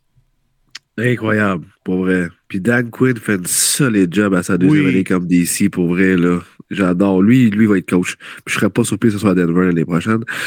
Mais euh, Cowboy, c'est beau, hein? Puis leur vrai porteur numéro un, Tony Pollard, est incroyable. Il est excellent par la passe au sol. Puis Dak, la façon qu'il lit le jeu, si c'est cette euh, Dak-là qu'on voit en fin d'année par série, euh, Watch Out les Cowboys, pour de vrai, là, son pre-snap read était parfait contre les Vikings. Il savait exactement ce qu'il fallait faire. Les Cowboys sont toujours performants quand ils n'ont pas trop de pression. Tous les fois que la fameuse équipe de l'Amérique, là, puis des America's Team, comme Jerry Jones dit, ben, quand il y a trop un gros spotlight sur les Cowboys, ils s'effondrent tout le temps. Mais là, regarde, ils passent un peu sous le radar parce que c'est les Eagles, euh, l'équipe euh, en tête de cette section-là, qui, a le plus de, publicité, puis qu'on en parle le plus dans les médias et tout ça. Les, les Cowboys font leur petite affaire, puis ils performent. Ils performent, ça leur sourit bien la plupart du temps où on en parle un peu moins des Cowboys. Bon point. Bengals battent les Steelers 37 à 30. Euh, Joe Burrow, grosse game, 4 passes de toucher, alors que Jamar Chase n'est toujours pas là. On pense peut-être qu'il va revenir cette semaine. Énorme game de T. Higgins. Euh, dure défaite pour les Steelers. Les, euh, la majorité, nous autres, on avait tous choisi justement les Steelers dans ce match-là, à part pour Martin qui avait pris les Bengals. Euh, Qu'est-ce que vous avez retenu de ce match-là, messieurs? C'était bon. Une autre rivalité, deux équipes qui se détestent, beaucoup de points sur le tableau. C'était excellent. C'est la game que j'ai le plus regardé à 4h30, évidemment, voyant que l'autre bord, c'était de voler les Cowboys. C'était vraiment, vraiment bon. Écoute, euh, je m'attendais à un gros match de Joe Mixon. Malheureusement, commotion au deuxième quart, donc ça l'a pas aidé. Mais c'est Samadji Perrine qui en a profité avec trois touchés par la passe à part de ça. Mais T. Higgins, aïe, aïe, aïe. On parle beaucoup de Jamar Chase, mais faut pas oublier T. Higgins qui est solide, dominant. Euh, ça va être boucle lors euh, du retour de Jamar Chase, mais Joe Burrow est un baller. Oui, il a lancé des interceptions, ça n'a pas toujours été facile, mais euh, winner's a winner. C'est un baller, va chercher la victoire malgré tout. Grosse game.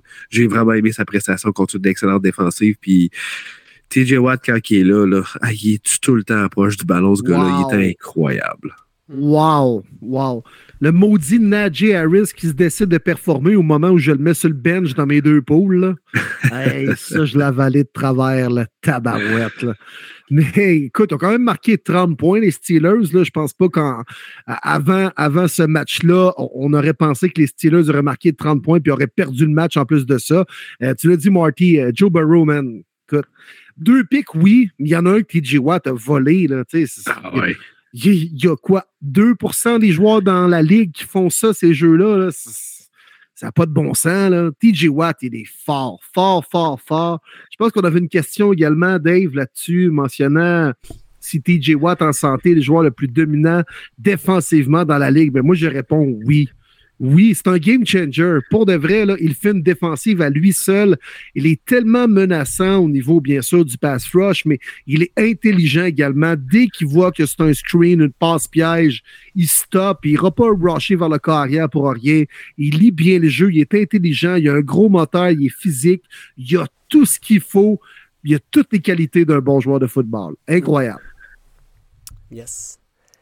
Chiefs Chargers pour le Sunday Night Football. Les Chiefs qui gagnent ça 30-27 en fin de match. Gros match de Travis Kelsey. Isaiah Pacheco, son premier match au-dessus de 100 verges. Puis les gars, on s'en rappelle, dans la fantasy des podcasteurs de Trop fort pour la Ligue, on a un certain Martin Bédard qui est allé le chercher assez rapidement. Puis on riait de lui. On est comme Isaiah Pacheco. C'est qui ça? Tabarnouche. Euh, sincèrement, c'est rendu le running back numéro un de cette équipe-là. Puis je pense qu'il vouait un bel avenir. Fait que grosse victoire des Chiefs. Puis pour euh, Sacha et ses Chargers, c'est une autre défaite extrêmement crève-cœur. Encore une fois, c'est pas une surprise. Ça a été jusqu'à la toute fin. Les Chargers ont laissé trop de temps aux Chiefs. C'était certain que c'était quelque chose. Je pense que tout le monde le savait. Je sais que ça va à Travis Kelsey. Puis c'est quand même lui qui attrape le ballon. Moi, ça me fait capoter comment aucune défensive qui est capable de l'enlever du jeu. C'est, ton roi sur un jeu d'échecs qui va toujours te bouffer. Euh, Mahomes, the real MVP. Et puis Kelsey, là, c'était pas un dirt pick qui était celui, là, c'était Derwin James, là, un pro baller, puis il a ri de lui toute la game. Ouais, mais très, très mauvais en couverture de passe. Hmm. Fait penser un peu à Jamal Adams très bon sur le blitz, très bon pour contrer la course quand ça, ça vient de son bord. Euh, un bon playmaker, ouais, zone, mais en couverture de passe, puis poursuivre un gars en un contre un, là, pourri. Exact pourri, puis il s'est fait bouffer. Il était pas. Tu sais, Kelsey, là, on, le met toujours en motion également. C'est dur. Il reste jamais souvent positionné au même endroit pour partir son tracé. On, le camoufle bien, si on veut, du côté de Andy Reid. Puis en plus de ça, les deux premiers receveurs des Chiefs ne jouaient pas, là. Tu sais, c'est encore plus prévisible qu'on va passer le ballon à Travis Kelsey, mais il fait quand même trois touchés. Mahomes, il n'y a pas de sang dans les ce gars-là. Il est extraordinaire. Dans les moments clés, oui, il est bon, mais à chaque fois que le match est sur la ligne, il performe. Il me fait halluciner. Patrick Mahomes, puis je l'ai vécu le temps d'une soirée, les gars. C'est quoi la. la... C'est comment d'absorber le fait d'être un fan des Chargers et des batteries chargées. J'ai échangé avec notre ami collaborateur Sacha Gavami durant le match, puis j'ai compris tout le, malheur et la déception que tu peux ressentir. Puisque j'avais choisi les Chargers avec lui, on s'était parti une petite discussion, les boys, euh, vous étiez là également, puis on échangeait, puis là, let's go les Chargers, juste pour avoir la bonne prédiction. Tu sais, ils sont passés à deux cheveux, là. Tu peux pas dire, ah, Justin Herbert a mal joué. Ah, on a, on a, pas, on a mal fait ça. Non, mais tu as juste été battu par une meilleure équipe. Mais encore une fois, les Chargers ont des croûtes à manger. Euh, c'est c'est le petit frère contre le grand frère, les Chargers contre les Chiefs. Puis une fois de plus, on l'a vu. Parlant de ça, d'ailleurs, on a cinq personnes qui nous ont donné des reconnaissances par rapport aux Chiefs. C'est clairement l'équipe qui est la plus suivie jusqu'à maintenant. En tout cas, des personnes qui nous ont écrit. Christo Christo nous dit Mahomes, c'est le GOAT. Daniel Lesage, reconnaissance de la fiche des Chiefs avec leur départ, le départ de Hill. Plusieurs experts NFL Live, First Take disait que la perte de Hill, que Kansas City finirait troisième en arrêt des Chargers de Denver. C'est pas le cas. Marc Landry nous dit Mahomes et Reed qui gardent la tête froide et concentrés sur l'objectif. Pas de bitchage, pas de jouer le super-héros seul en, euh, en. Je cherche le nom, là. En tout cas, il y, a, un mot, y a un mot qui a mal sorti, mais pas, de bitchage, pas de joueur qui fait les super-héros. Euh, les receveurs de la défensive, il n'y a pas d'erreur. Les vrais leaders qui tirent le club vers le haut. Stéphane Barry nous dit Pour répondre à votre question, je suis fan des Chiefs depuis les années 90. Je suis tellement reconnaissant du travail accompli par Brett Veach. Cette année était censée être une année de transition pour les Chiefs. Ça devait être une année d'apprentissage pour nos recrues. Veach a fait un travail incroyable avec ses deux derniers drafts et les signatures et transactions. Ça fait de lui l'un des meilleurs DG de la ligue. 100% d'accord? Oui, oui. Clairement. Clairement. Entre autres, là, tu sais, les, gars en défensive, on parle pas souvent de la défensive des, des, Chiefs, mais elle a été bon au moment opportun dans un match important comme dimanche soir contre les Chargers. Les deux backers, là, Willie Gay et Nick Bolton, ces deux gars qu'on a repêchés en troisième ronde, font le travail pas à peu près. J'adore Carl Aftis également, le nouveau DN. Chris Jones est un animal, est un choix des Chiefs à l'époque de deuxième ronde. Euh, McDuffie également. Bref, c'est une équipe bien construite que, oh oui, ils gagnent parce qu'ils ont Mahomes. Non, non, on a des bonnes pièces. Cette équipe-là, on a bien géré dans les dernières années en, faisant des bonnes signatures sur le marché des agents libres, en repêchant aux bonnes positions importantes. Ah non, c'est vraiment bien géré les Chiefs. Depuis qu'Andy Reid est là, c'est une des meilleures concessions de la NFL. Ben ouais. Puis euh, j'aime ça qu'on parle de Veach parce que c'est fou ce qu'il fait. Parce qu'ils n'ont pas toujours des bons choix de repêchage, les boys, là, en, en finissant souvent comme ça. Puis c'est lui qui a pull the trigger, le trade-up pour aller chercher un Pat Mahomes. Ben, les équipes auraient pu le faire. Là. Il a sorti dixième. Mais non, les Bears ont préféré Mitch Trubisky. Oui. Puis, sacrifice.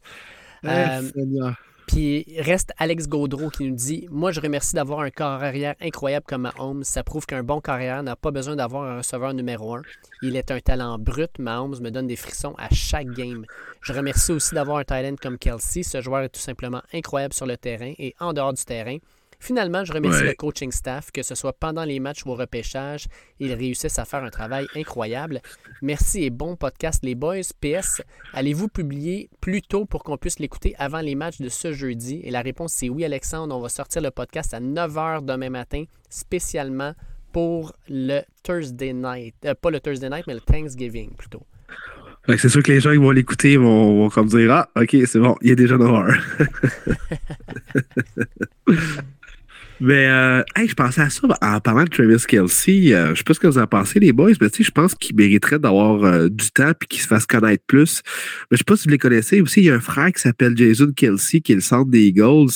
Puis les deux frères, ils ont un podcast. On pourrait peut-être les inviter pour leur permettre d'en parler de leur podcast puis de leur faire de la pub. Ouais, leur C'est un peu vrai, de leur donner, ben oui, ben oui, tu sais, leur, de- leur permettre dans- sur la plateforme de premier début de plugger leur podcast, tu sais, ils méritent d'être écoutés un peu, ils ont quand même des bonnes anecdotes, des, des parcours quand même intéressants en plus, là. Euh, on pourrait leur faire une petite place, là, tu sais, un 5-10 minutes la semaine prochaine entre les matchs de la semaine dernière et nos prédictions de la semaine, là, on pourrait trouver un, arrangement, là. Ah, ben, je écoute, je vais y envoyer un message sur, euh, sur Facebook, je pense. Ça devrait passer, un petit message. Mais regarde, je, je vais les tweeter direct là, les gars, je vais vous taguer. Puis si les. Pour de vrai, là, je le fais pour vrai. Puis si les gens, vous le voyez passer, puis vous écoutez le podcast, faites un retweet, s'il vous plaît, partagez. Je veux juste voir ce que ça peut nous donner. Pourquoi pas? Je le disais à la blague, mais je le dis à la sérieux aussi. Ouais, ce serait écœurant de faire un, un genre de duplex, premier début, puis New Hates, hein, le nom de leur podcast. Je pense les frères Kelsey, là. Euh, très bon très bon d'ailleurs. Je l'ai écouté trois, quatre fois depuis les, les Ouais, dernières, dans les dernières semaines. C'était écœurant. Très, très bon, man. Deux gars euh, très funnés. Ils amènent des anecdotes de leur enfance au travers de, leur game de la semaine et tout ça. C'était écœurant. C'était écœurant. Puis, euh, c'est. C'est deux gars qui l'ont pas eu facile. là. En plus, sais, des choix de 4, 5e ronde, puis qui ont joué dans une petite université à Cincinnati, puis sont devenus des stars et parmi les meilleurs joueurs à leur position dans la NFL, peut-être même dans l'histoire en plus. là. Puis on termine ça, les gars, avec Monday Night Football. Les 49ers qui ont donné une solide rince aux Cardinals. Ils les ont envoyés aux douches, même si sur le terrain, il y avait déjà de l'air d'avoir pris une douche. Euh, les Cards, ça a été pathétique. Euh, oui, je sais bien que c'était Colt McCoy, leur corps arrière partant. Mais crème, euh, ça n'a pas été très bien. Jimmy Garoppolo, quand même, là, quatre passes de toucher de Jimmy G. On n'attendait pas ça. Les Cards, là, c'est une équipe, tant qu'à moi, qui est finie. Puis euh, j'aime pas, je, l'ai déjà dit, je pense, j'aime pas Cliff Kingsbury. En tout cas, je pense, je l'ai peut-être dit, je, l'ai peut-être déjà dit en ondes, là. Mais cette équipe-là, c'est terminé. Euh, je vais juste donner les reconnaissances avant de laisser aller. Michael Welsh nous dit Salut les gars, pour commencer, je tenais à vous dire encore bravo pour votre podcast. En fait qu'enfin une performance dominante à l'attaque des Niners, pensez-vous qu'ils sont l'équipe à battre dans le NFC Je suis reconnaissant du travail de John Lee chez Shanahan, chez mes Niners. Sans les blessures qui nous ont ramollis durant les dernières années, j'imagine même pas où est-ce qu'on aurait pu aller. Puis Sébastien Cadieux nous dit merci aux Panthers de la Caroline pour Christian McCaffrey.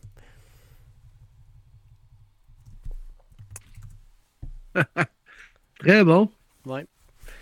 Puis euh, euh, j'espère qu'ils sont reconnaissants de leur 49e. Belle machine de football. Ils ont offert une clinique aux Cards à Mexico City. C'était bizarre, c'était weird un peu dans les estrades, là. Puis l'espèce de matchador au début qui essayait de craquer le fou- la foule. C'était spécial. When you C'était spécial. Ouais, il travaille à ESPN, lui, je pense. Ouais, ESPN Deportes. exact. J'imagine que sa table s'est faite péter comme des shows de lutte. Oui. Ils prennent tout le temps la table des Mexicains pour les péter.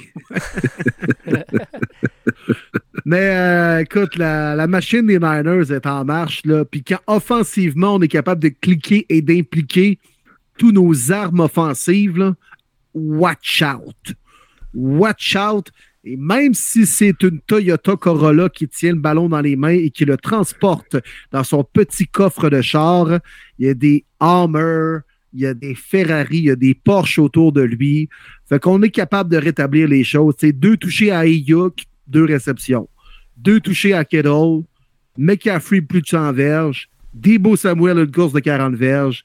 C'est ça l'offensive des Niners maintenant. Watch out, ça va être dangereux dans les prochaines semaines. 100% C'est fou. Parce que cette équipe-là, ils ont les joueurs qui mènent avec le plus de verges après attraper à chaque position. McCaffrey, porteur de ballon, numéro 1. Debo Samuel, receveur numéro 1. Church Kettle, tight end numéro 1. Je parle des moyennes de verges par attrapé. Je- euh, ouais, c'est ça. C'est ça qu'on a vu comme stats qui ESPN a sorti.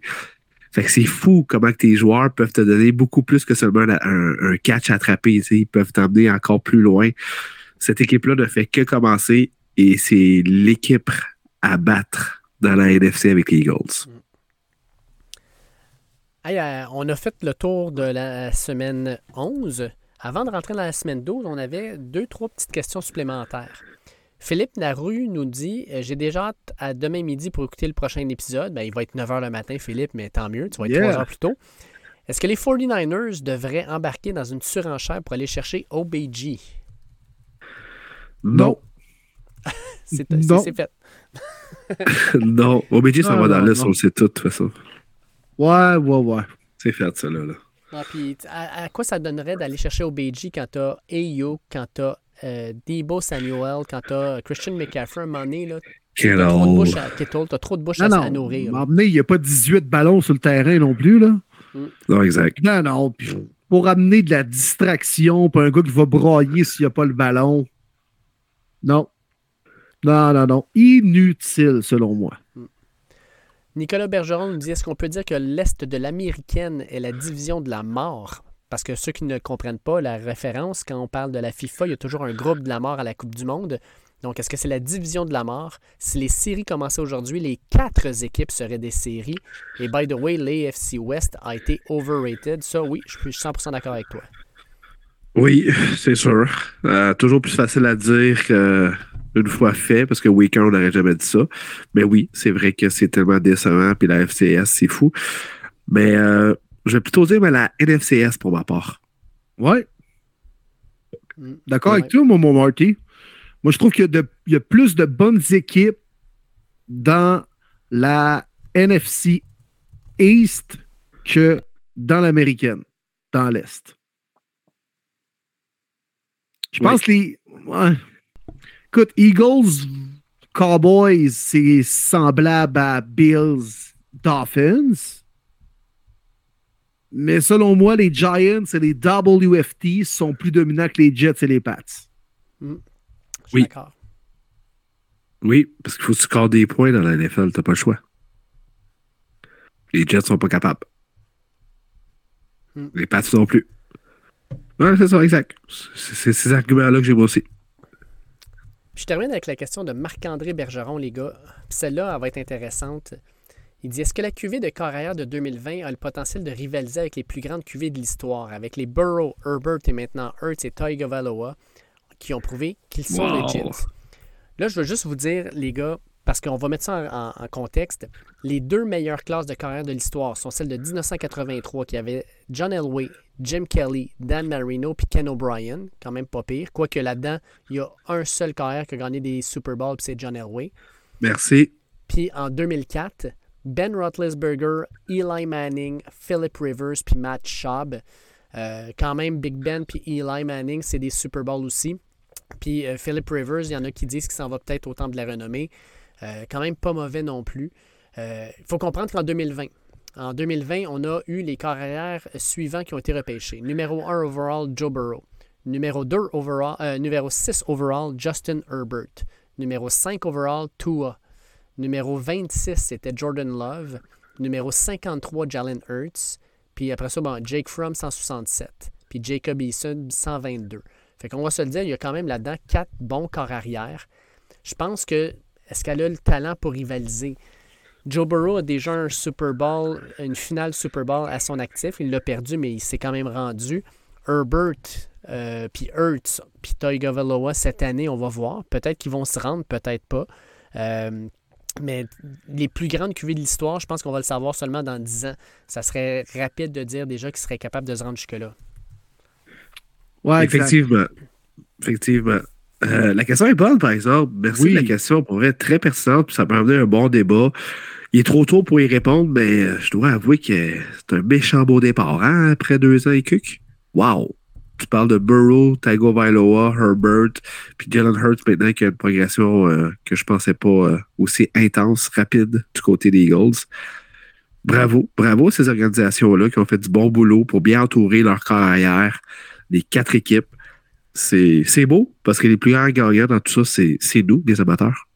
Oui, exact. Écoute, c'est quand même quatre gars qui sont starters et qui ont un impact pour leur équipe respective présentement. Là ça vaut quelque chose. C'est des gars qui sont entrés comme partant pratiquement tout de suite pour leur équipe. Euh, non, ça vaut de quoi, mais trop tôt pour y répondre, effectivement. Je pense que 2020, pareil, dans 10 ans, on va se dire que ça aura été une bonne année. Euh, mais 2004 est dur à battre. Parce que tant qu'à moi, il y a trois Hall of Famer là-dedans. Moi, je la comparais, la 2020, à la classe 2012. La classe 2012, il y a Andrew Luck, qui, s'il n'avait pas pris sa retraite, était un excellent corps arrière. Robert Griffin III, bon, il a été blessé, fait qu'on ne peut pas vraiment donner un, compte définitif. Ryan Tannehill, dix ans plus tard, encore starter dans cette ligue-là. Euh, OK, on va oublier Brendan Whedon parce qu'il été repêché par les Browns. il, avait déjà, il avait déjà 36 ans quand il l'a repêché. Ris pas trop parce que Marty, deuxième ronde, on est allé chercher Brock Osweiler, Brock Osweiler. Mais il est grand, hein? Il est grand. Oui, c'est juste ça qu'il y a. Euh, mais après ça, checkez bien ça. Russell Wilson, troisième ronde, champion de Super Bowl. Troisième ronde, 88, Nick Foles, champion de Super Bowl. Kirk Cousin en quatrième ronde, encore un corps arrière partant dans cette ligue-là. Puis ajoutons à ça un certain Case Keenum qui a été undrafted aussi. Fait qu'il y a quand même des bons corps arrière qui sont sortis de cette QV-là. Je pense que je la comparais euh, avantageusement à celle de, 200, euh, de 2020. Ouais, c'est une belle comparaison. C'est intéressant. Puis c'est triste, hein, l'histoire comme Andrew Luck. Là, oui, je l'aimais tellement, Stanford. J'écoutais beaucoup plus d'NCA dans ce temps-là. Puis quand je l'ai vu aboutir aux Colts, puis c'était difficile, là. Ben, il était quand même cut, là. Peyton Manning, c'est fou. Puis finalement, il était gagné un Super Bowl ailleurs, mais ça, tu peux pas le savoir. Mais j'y croyais en temps. Puis là, il commence à bâtir de quoi, mais il est tout pété de partout. Il dit, moi, je, je veux vivre, les gars, je prends ma retraite. Ça a tué la franchise des Colts. C'est épouvantable. Il y a encore de la misère à s'en remettre aujourd'hui. là. Quatre ans après. Mais imagine-le, mettons, il y a deux ans encore là, derrière la. C'était, 2020, c'était la meilleure all de la Ligue des Colts. Oui, ça aurait été cœur. Ça, c'est l'année de Philip Rivers ou? Oui. Oui. Oui. Qui ont été en playoff. Imagine avec Andrew Luck. Avec Andrew Luck, qui battait les Bills en playoff. Mm. Là-bas, Mention honorable à 2007, peut-être la QV. Ça a quand même donné Mahomes Juste pour ça, je pense qu'on peut dire que Non, pas 2007, Mahomes. 2017. OK, oui, oui. 2017, oui. De Sean Watson, quand même. Mm. Euh, Trubisky, qui a été premier, qui a fini deuxième, qui va sûrement avoir une carrière comme deuxième dans la NFL. Jacoby Brissett, même chose. Mm. Quand même deux QB élites, puis des gars qui ont des carrières raisonnables. Oui. Oui. Ça a du sens. Bon, ben les boys, on rentre dans la semaine 12, semaine du Thanksgiving américain, qui va nous en donner pas à peu près, avec trois bons matchs jeudi, des matchs Hey, de c'est rare, ça. lundi. Ça, c'est rare. Je me rappelle pas de ça. Je me rappelle pas d'une année où les trois matchs, les trois matchs du Thanksgiving ont le potentiel sérieusement d'être bons, puis euh, que les deux équipes peuvent gagner, peu importe le- lequel des trois duels. Croyez-vous à ça, les gars, que pour les matchs du Thanksgiving, la game où les billets de la revente sont le plus élevés, c'est la game des Lions à 131 pièces. J'en reviens pas. Est-ce qu'il n'y a pas un show de Tiesto aussi à demi, là, quelque chose du genre? Là? Ça se peut. Tiesto? Ben, Sérieux, là? DJ Tiesto, là, tout, tout, tout. Ben oui, mais justement, TTT ou Astic, je veux pas écouter ça à 2 heures l'après-midi, là. Ouais. T'as tu vrai manqueras pareil. pas. Oui, c'est sûr, j'étais à la job, mais Ouais, C'est pas grave. À Détroit à 1h15 l'après-midi. C'est weird, là. Lui, il vient de se réveiller, genre, puis là, sont tout le monde en train de manger une, une cuisse de, de, de dinde, puis tout ça, puis il, il écoute ça. Vraiment, Ah. Ça fit pas pas en tout. Il me semble que j'aurais pris du country ou du, euh, du vieux blues. Là. Du gros rap. Ouais, Oui, Eminem. Oui, Eminem Détroit. live, à Détroit, le Ah genou à terre. Genre. Kiss, là. Detroit Rock City. Ouais, ça aurait été Ben bon. oui. Ben oui. Mais bon, Bon, Ouais, écoute, c'est Détroit. Exact. Fait qu'on va commencer justement avec euh, les Bills de Buffalo qui rendent visite à Détroit, alors que les Bills de Buffalo recevaient à Détroit il y a cinq jours de ça. Euh, les gars, est-ce que vous pensez que mes Lions bleus ils vont pour une quatrième de suite? Ça va être bon, les boys. Je vous le dis, ça va être bon. Ça va finir au quatrième quart. Je pense que les Lions lâcheront pas les Bills. La seule différence, c'est que je- il faut que Josh Allen soit capable de closer contre une équipe contre les Lions. Puis c'est avec tout respect que je dis ça, Dave. Ils sont en feu puis ils jouent bien. Mais il n'y a pas le choix. Il va la chercher au quatrième quart. Victoire des Bills pour moi, mais serré. Mm. Ça va être bon. Hey, j'ai le goût d'y aller pour le bleu pâle. Ah, j'ai vraiment le goût. Ah, j'ai vraiment le goût. J'ai vraiment le goût. Les Bills hey. m'impressionnent pas. Les Lions jouent bien. Ils ont une belle confiance. Euh... Et Seigneur. Fais-les pas, fais-les pas, fais-les pas. Là, tu le fais, oui, c'est sûr. c'est ça que ça veut dire. Non, non. Moi, il y a avec les Bills là, qui vont peut-être s'être habitués de jouer au Ford Field. Moi, je joue avec les Bills, les gars, parce que je suis réaliste en crème. Josh Allen, même s'il joue pas bien, là, notre défensive qui s'améliore tranquillement. Elle a joué contre qui, notre défensive solide, là? Elle a gagné contre les Giants et Daniel Jones. Elle a gagné contre les Bears et Justin Fields. Puis elle a gagné contre les Packers puis le fantôme de Aaron Rodgers. Les bons carrières qu'on a affrontés, on s'est fait de rincer. Fait que je suis désolé, les gars, mais je suis obligé d'y aller avec les Bills. Je pense que la défensive des Bills est solide, puis surtout Josh Allen avec Gabe Davis et Trevin Diggs, euh, pas Trevin Diggs, plutôt Stephen Diggs. Je pense qu'ils vont nous faire passer une après-midi pas trop plaisante, mais ça va être un match intéressant quand même. C'est sûr, je le regarde, c'est sûr, ça va être excitant, mais les Bills vont finir par nous mettre euh, les bâtons dans les roues. On n'en gagnera pas quatre de suite. OK, hey, les gars, euh, spécialement pour cette semaine, on rajoute une petite touche particulière à nos prédictions. Il faut donner le pilon de la dinde aux joueurs, là, comme le font NBC après les matchs. Là. Fait que le pilon de la dinde revient à qui dans ce match-là, les gars? Moi, je vais Avec le joueur du match, finalement. C'est ça. Appelle ça comme tu Dave. veux, là, mais. Moi, je vais avec Gabe Davis. c'est là que j'allais. euh, Tu peux mettre le même que moi, ne me dérange pas, on en a trois à faire. ouais, non, non, ça, je trouve ça le fun qu'on fasse différent. Euh, toi, Will, t'étais prêt? Moi, je suis prêt. Ok, vas-y. Ouais, un, un peu champ gauche, mais un gars qui joue très bien présentement, Devin Singletary. Je le vois encore marquer peut-être deux touchés dans ce match-là. Il en a marqué trois à ses deux derniers matchs. Peut-être pas un gars qui va récolter 175 verges, là, mais il va peut-être avoir les touchés. Fait que là, en fin de game, un gars qui a trois touchés, t'es- t'es obligé de lui donner le titre de joueur du match. Moi, il y a avec Singletary. Je vais en défensive et je vais avec Jordan Poyer. C'est Oh! un gars-là, quand il est dans l'alignement des Bills, fait vraiment la différence. Je ne pensais plus la stat, je l'ai entendu cette semaine sur la route. Mais il y a une grosse différence à quand il joue dans l'uniforme des Bills et quand il ne joue pas. Euh, les victoires et défaites ratio, puis il joue demain. Fait que Jordan Poyer. All right. les Giants rendent visite aux Cowboys de Dallas dans le temple du football texan de Jerry Jones. Est-ce que les Cowboys continuent sur leur mode destruction? Oui, beaucoup de blessures malheureusement du côté des Giants.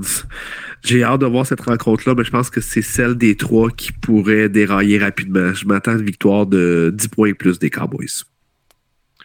Victoire des Cowboys aussi. On va avoir de la misère à arrêter Tony Pollard. Puis euh, on devient un peu prévisible avec le jeu au sol du côté des G-Men. On affronte Mecca Parsons, Leighton Vander Esch, euh, les gros joueurs dans le centre également de la défensive des Cowboys. Puis si on n'est pas capable d'installer notre jeu au sol en première, deuxième essai, on arrive avec des situations de troisième et douze tout le temps, ça va être difficile pour Danny Dimes. Un genre de 24-16 pour les Cowboys. Les gars, je vais avec la famille. Je vais y aller avec notre cher Cowboys de Dallas, Jerry Jones et compagnie.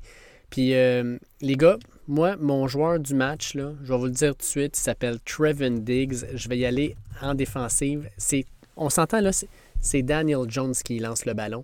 Fait que je pense que Trevin Diggs va faire deux interceptions dans ce match-là. Peut-être même un pick six. Fait que j'y donne le joueur du match et le pilon de dinde. C'est bon. Euh, j'ai avec Dak Prescott, moi. Euh, si je vois la même Dak que j'ai vu contre Minnesota, je vous le dis, il était parfait. Euh, j'ai adoré sa lecture du jeu. Je vais avec, avec Dak. CD Lamb, de mon côté, euh, je pense qu'il va connaître un gros match. Euh, il a été explosif contre les Packers il y a deux semaines, un peu plus tranquille contre les Vikings la semaine dernière. Mais là, je pense que Pollard va être vraiment dans le plan de match des G-Men. On va essayer de le contrer. ça va permettre à CDM d'être un, peu moins surveillé. Moi, y aller avec le 88 qui a une face défendant. Parlant de face défendant, Bill Belichick et les Patriots s'en vont jouer au Minnesota contre les Vikings. Sérieusement, les gars, est-ce que les Vikings vont se faire donner une solide volée pour une deuxième fois de suite à la maison? Ouh, c'est dangereux. Kirk Cousins en prime time, match heure de grande écoute. C'est dangereux, ça. Ouh, que je ne voudrais pas être à la place des Vikings c'est vraiment des grandes écoutes parce que là, ben, beaucoup de familles qui n'écoutent pas mal le football vont l'écouter parce que leur garçon l'écoute. Euh, donc, il va tellement avoir de monde pour regarder ce match-là. de la pression de plus pour Captain Kirk. Oui, il sait très, très bien. Écoute, tu mettre sa chaîne en or avant la game ou bien? Avec un L dessus, tu parles? Il veut la mettre avant, c'est parce qu'il la mettra pas après. Hey, je peux pas croire, honnêtement, les Pats qui cherchent offensivement, pas capables de marquer de points vraiment. Les Vikings peuvent pas manger un autre volet. Euh, de toute façon, s'ils perdent, je pense pas que ça va être une volée non plus. Ah, pour vrai, je fais tellement pas confiance à Kirk, prime time. Mais je vais aller quand même du côté des Vikings. C'était trop gênant dimanche, là. il peut pas répéter ça. Courte semaine, une défaite du genre où on s'est fait piler d'en face contre les Cowboys, ça laisse des traces. Euh, tu changes pas euh, le train de côté en claquant des doigts. Ah non, moi je pense que les Pats vont aller choquer les Vikings dans leur domicile. Match à bas pointage. Le bon vieux Bill va contrer Jefferson. Captain Kirk va être tout mêlé. Je passe à qui, je fais quoi, je m'appelle comment, je suis où, qu'est-ce que je fais dans la vie. Il va être mêlé, puis euh, j'ai pas confiance en lui. Match à bas pointage, mais victoire des Patriotes et des visiteurs. Écoutez, moi, je vais y aller avec les statistiques. Vous savez, je suis un enseignant de mathématiques. Kirk Cousin Prime Time, 2 et 11. Il sera 2 et 12 parce que non seulement on est prime time, ce qui veut dire que Kirk Cousin va sortir un match de merde. Mais qu'est-ce que vous pensez que Bill Belichick va faire cette semaine? Il va regarder ce que les Cowboys ont fait. Ils vont faire la même chose avec Matt Judon qui va être dans le rôle de Micah Parson et les, les Jones qui vont faire les débits. Je pense sincèrement que les Patriots ont une défensive qui sera légale des Cowboys et qui vont museler les Vikings. J'y vais avec les Pats. Et pour moi, le joueur du match, ben, je viens de le nommer, Matt Judon. Oui, bon choix. Très, très bon choix. Euh, vu que j'ai pris les Vikings, j'ai pas le choix de prendre le joueur des Vikings. Euh, J'irai pas avec Cousins, ça c'est sûr. Je vais avec Dalvin Cook. Si les Vikings veulent gagner, ils doivent bien courir le ballon. Je vais aller avec Dre Stevenson. C'est clairement établi comme le porteur de ballon numéro un des Pats. Euh, pas une grosse défensive contre le jeu au sol. On est meilleur pour mettre de la pression sur le corps quand il y a un jeu à long développement puis qu'on fait une passe. Euh, fait que, ouais, Stevenson va avoir une grosse gameplay Pats. Ça fait le tour des matchs du jeudi, du Thanksgiving américain. Suivent ensuite le Black Friday, les grosses dépenses, le college On football se de bat pour une TV plasma 28 pouces au Eh. Walmart. Ça se bat pour un toaster qui est à moitié prix. Ah ouais. La machine à café espresso qui coûte au lieu de 1200, on en coûte 825. On va se battre pour ça. Ah ouais, par là. Une claque sa gueule, une claque d'en face. Let's go. Ça va être écœurant. On a aussi du la NCA. En passant, les gars, là, NCA, c'est le Rivalry Week. Euh, Ah oui, il faut t'en parler, Dave. Vas-y. ça hallucinant. Euh, c'est la meilleure semaine de l'année. Puis non seulement ça, mais il la garde pour, bien sûr, la dernière semaine de la saison régulière. Fait qu'il y a des matchs extrêmement importants. Ça commence jeudi soir, messieurs, à 7 h, en même temps que le match avec les euh, Vikings. Ole Miss contre Mississippi State dans le Egg Bowl. Petit fait marquant de ce match-là, il y a quelques années, un certain Elijah Moore, le receveur des Jets, compte un touché pour quasi égaler le match parce qu'ils sont à un point, il manque le extra point. Puis sa célébration dans la zone début, il fait le chien et il pisse sur le Ah oui. logo de Mississippi State. Aïe, aïe. C'est vrai, je l'avais oublié. Pénalité, le extra point de recul, il le manque et le match se termine comme ça. Elijah Moore entre dans l'histoire pour toutes les mauvaises raisons. Euh, hey, juste une petite parenthèse, en fin de semaine, là, il y a eu un match à Purdue. Tu sais, là, on parle souvent que la NFL, c'est le No Fun League. Là. Ben, il y a un receveur de Purdue qui capte un ballon, qui s'en va vers la zone début, qui est tout seul, puis qui fait un petit peu de high step juste pour comme célébrer le fait qu'il compte un touché. L'arbitre, pénalité pour célébration, on t'enlève ton touché, vous recommencez. J'en revenais juste pas. Aïe, aïe. Ouais. Enlever le toucher, pardon? Oui, pénalité parce que la, la- la pénalité est arrivée avant qu'il croise la zone début. Fait qu'on enlève le, le, le toucher puis on recommence. J'en revenais pas. Oh my God. Ouais, Ça, ça c'est pire qu'AJ Brown puis DeAndre Hopkins puis de pointer des joueurs défensifs qui sont par terre. Là. Ah non, ça c'est clair, on est ailleurs. Tabarouette. Wow, c'est intense. Ah, mais Dave, Excusez. Ça va être écœurant. Michigan contre Ohio State. Aucun sens. Attendez, Aucun mais là, j'ai sens. pas- on est juste rendu à vendredi. Là. Vendredi, on a des bons matchs aussi. On a Arizona, Arizona State. C'est deux équipes qui se détestent.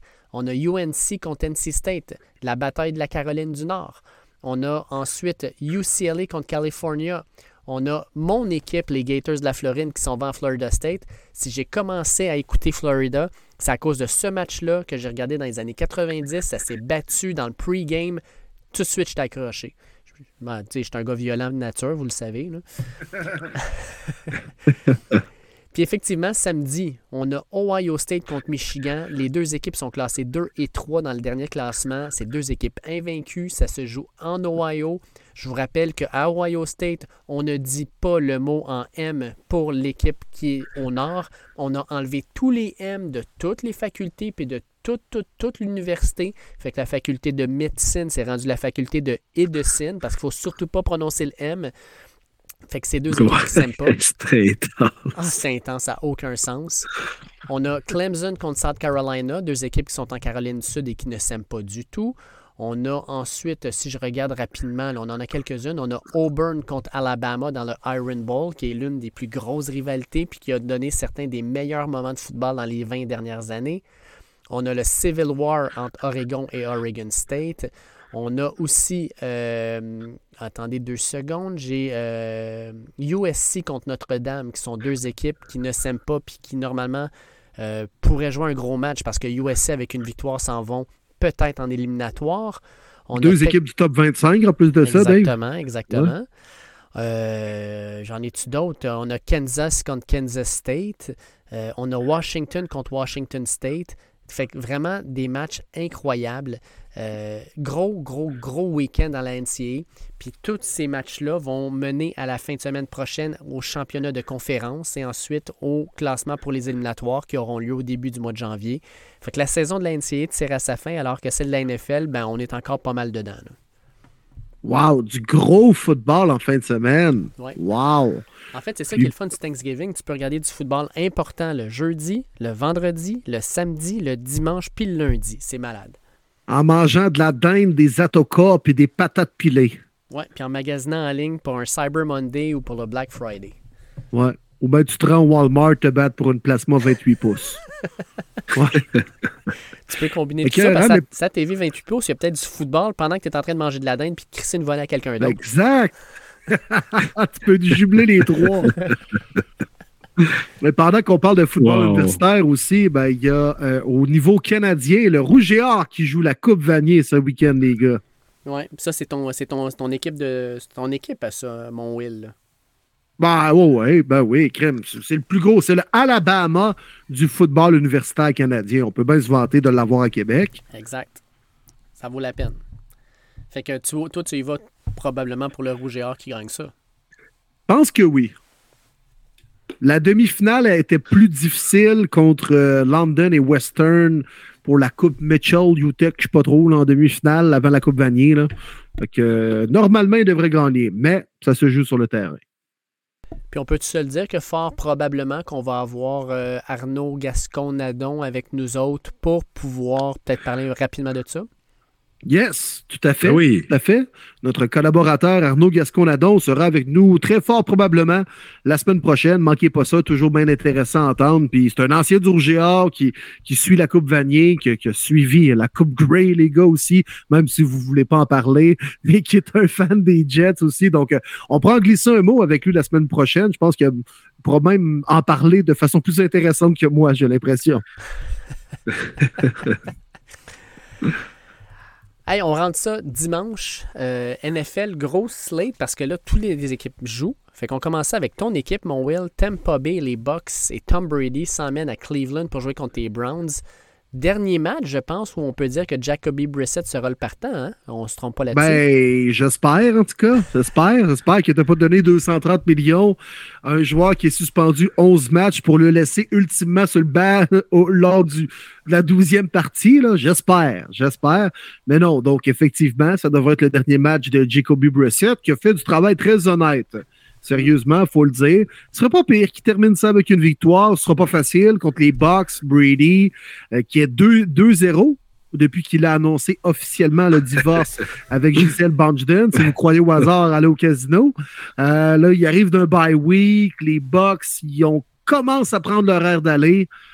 Je pense que ça va être difficile. Mais on joue bien à Cleveland. L'attaque au. euh, la défensive des Bucks contre le jeu au sol. euh, curieusement, n'est pas très bonne depuis le début de la saison au niveau des stats. Fait que si on est capable d'installer un peu le jeu au sol, faut un match à bas pointage, mais je pense que les Bucks vont gagner genre de 21-17.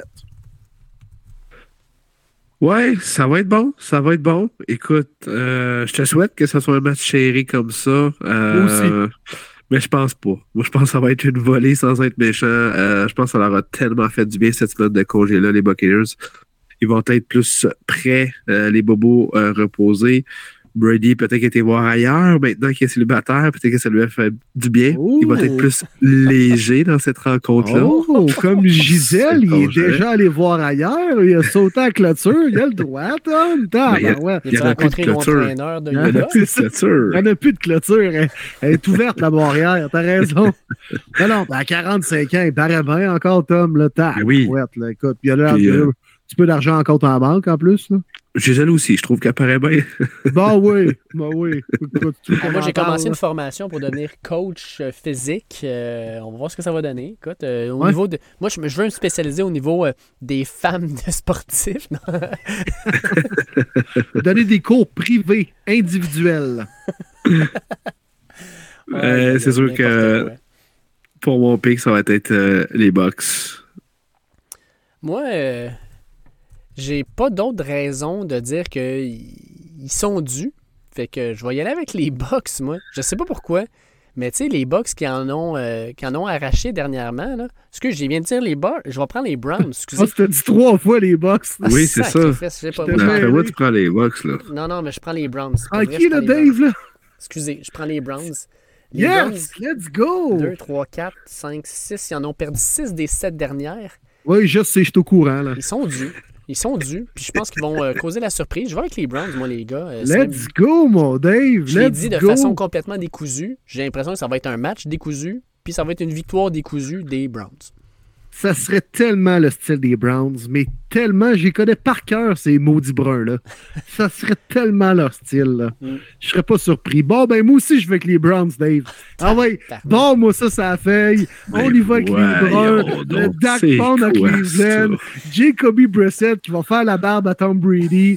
Écoutez bien ça, Son ça va être coéquipier.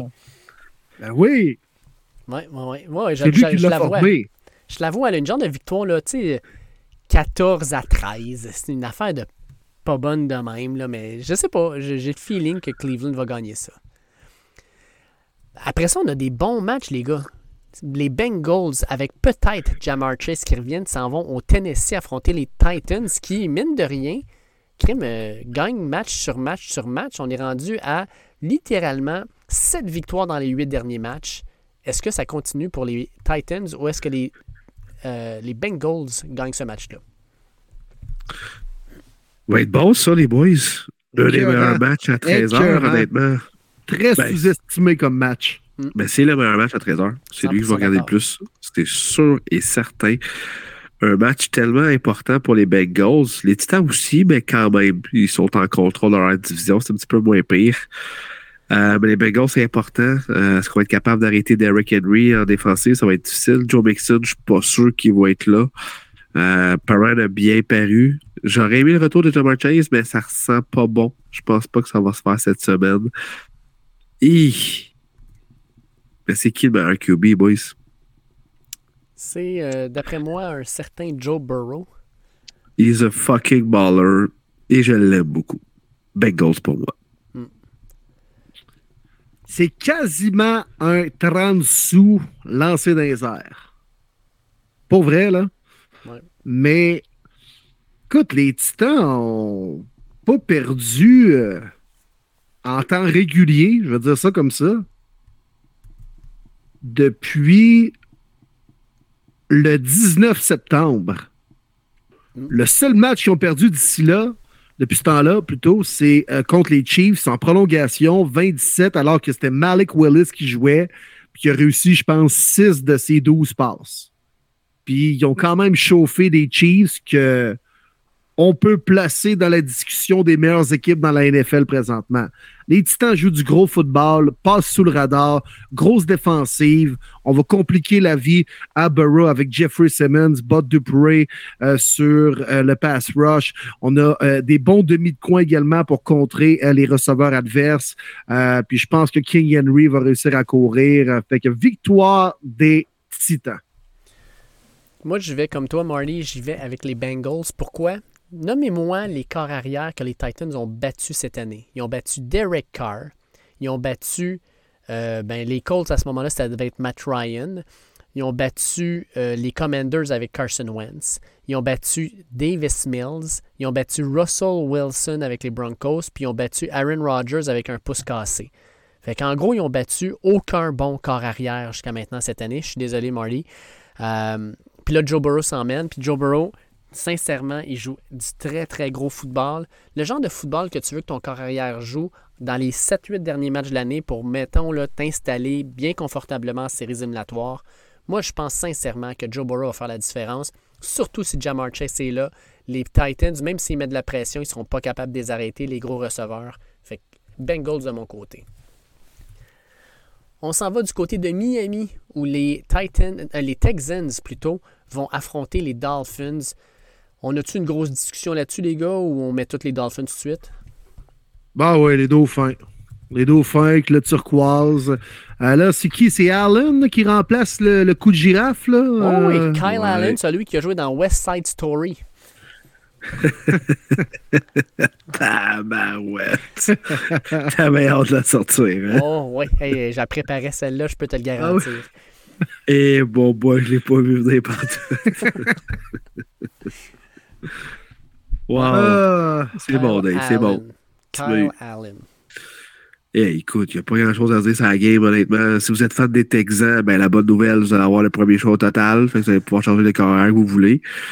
Mais pour le match, j'ai rien à dire, là. Euh, je sais. Je pense que Jeff Wilson va être solidement payé dans le fantasy. La seule chose que j'espère pour les Dolphins, c'est qu'ils sortent de cette game-là sans blessure.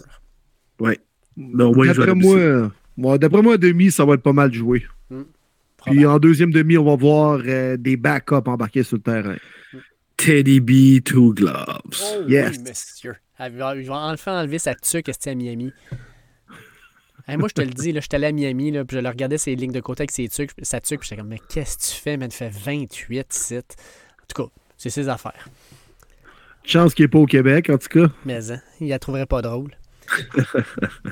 Le prochain match, messieurs, sera fort probablement un match qui passera à l'histoire. Alors que les Bears de Chicago et leur corps arrière vedette Trevor. Simeon affrontera les Jets de New York à New York et leur corps arrière partant, Mike White. Aïe, aïe, aïe. Hey, Mike White, les gars, c'est pas, euh, c'est pas lui qui jouait dans School of Rock, là? C'est ce que j'ai entendu dire Hmm. sur un podcast. Non, c'est pas lui. Non, Non? les boys, c'est pas lui. Ben, mais t'es sûr? Je suis sûr.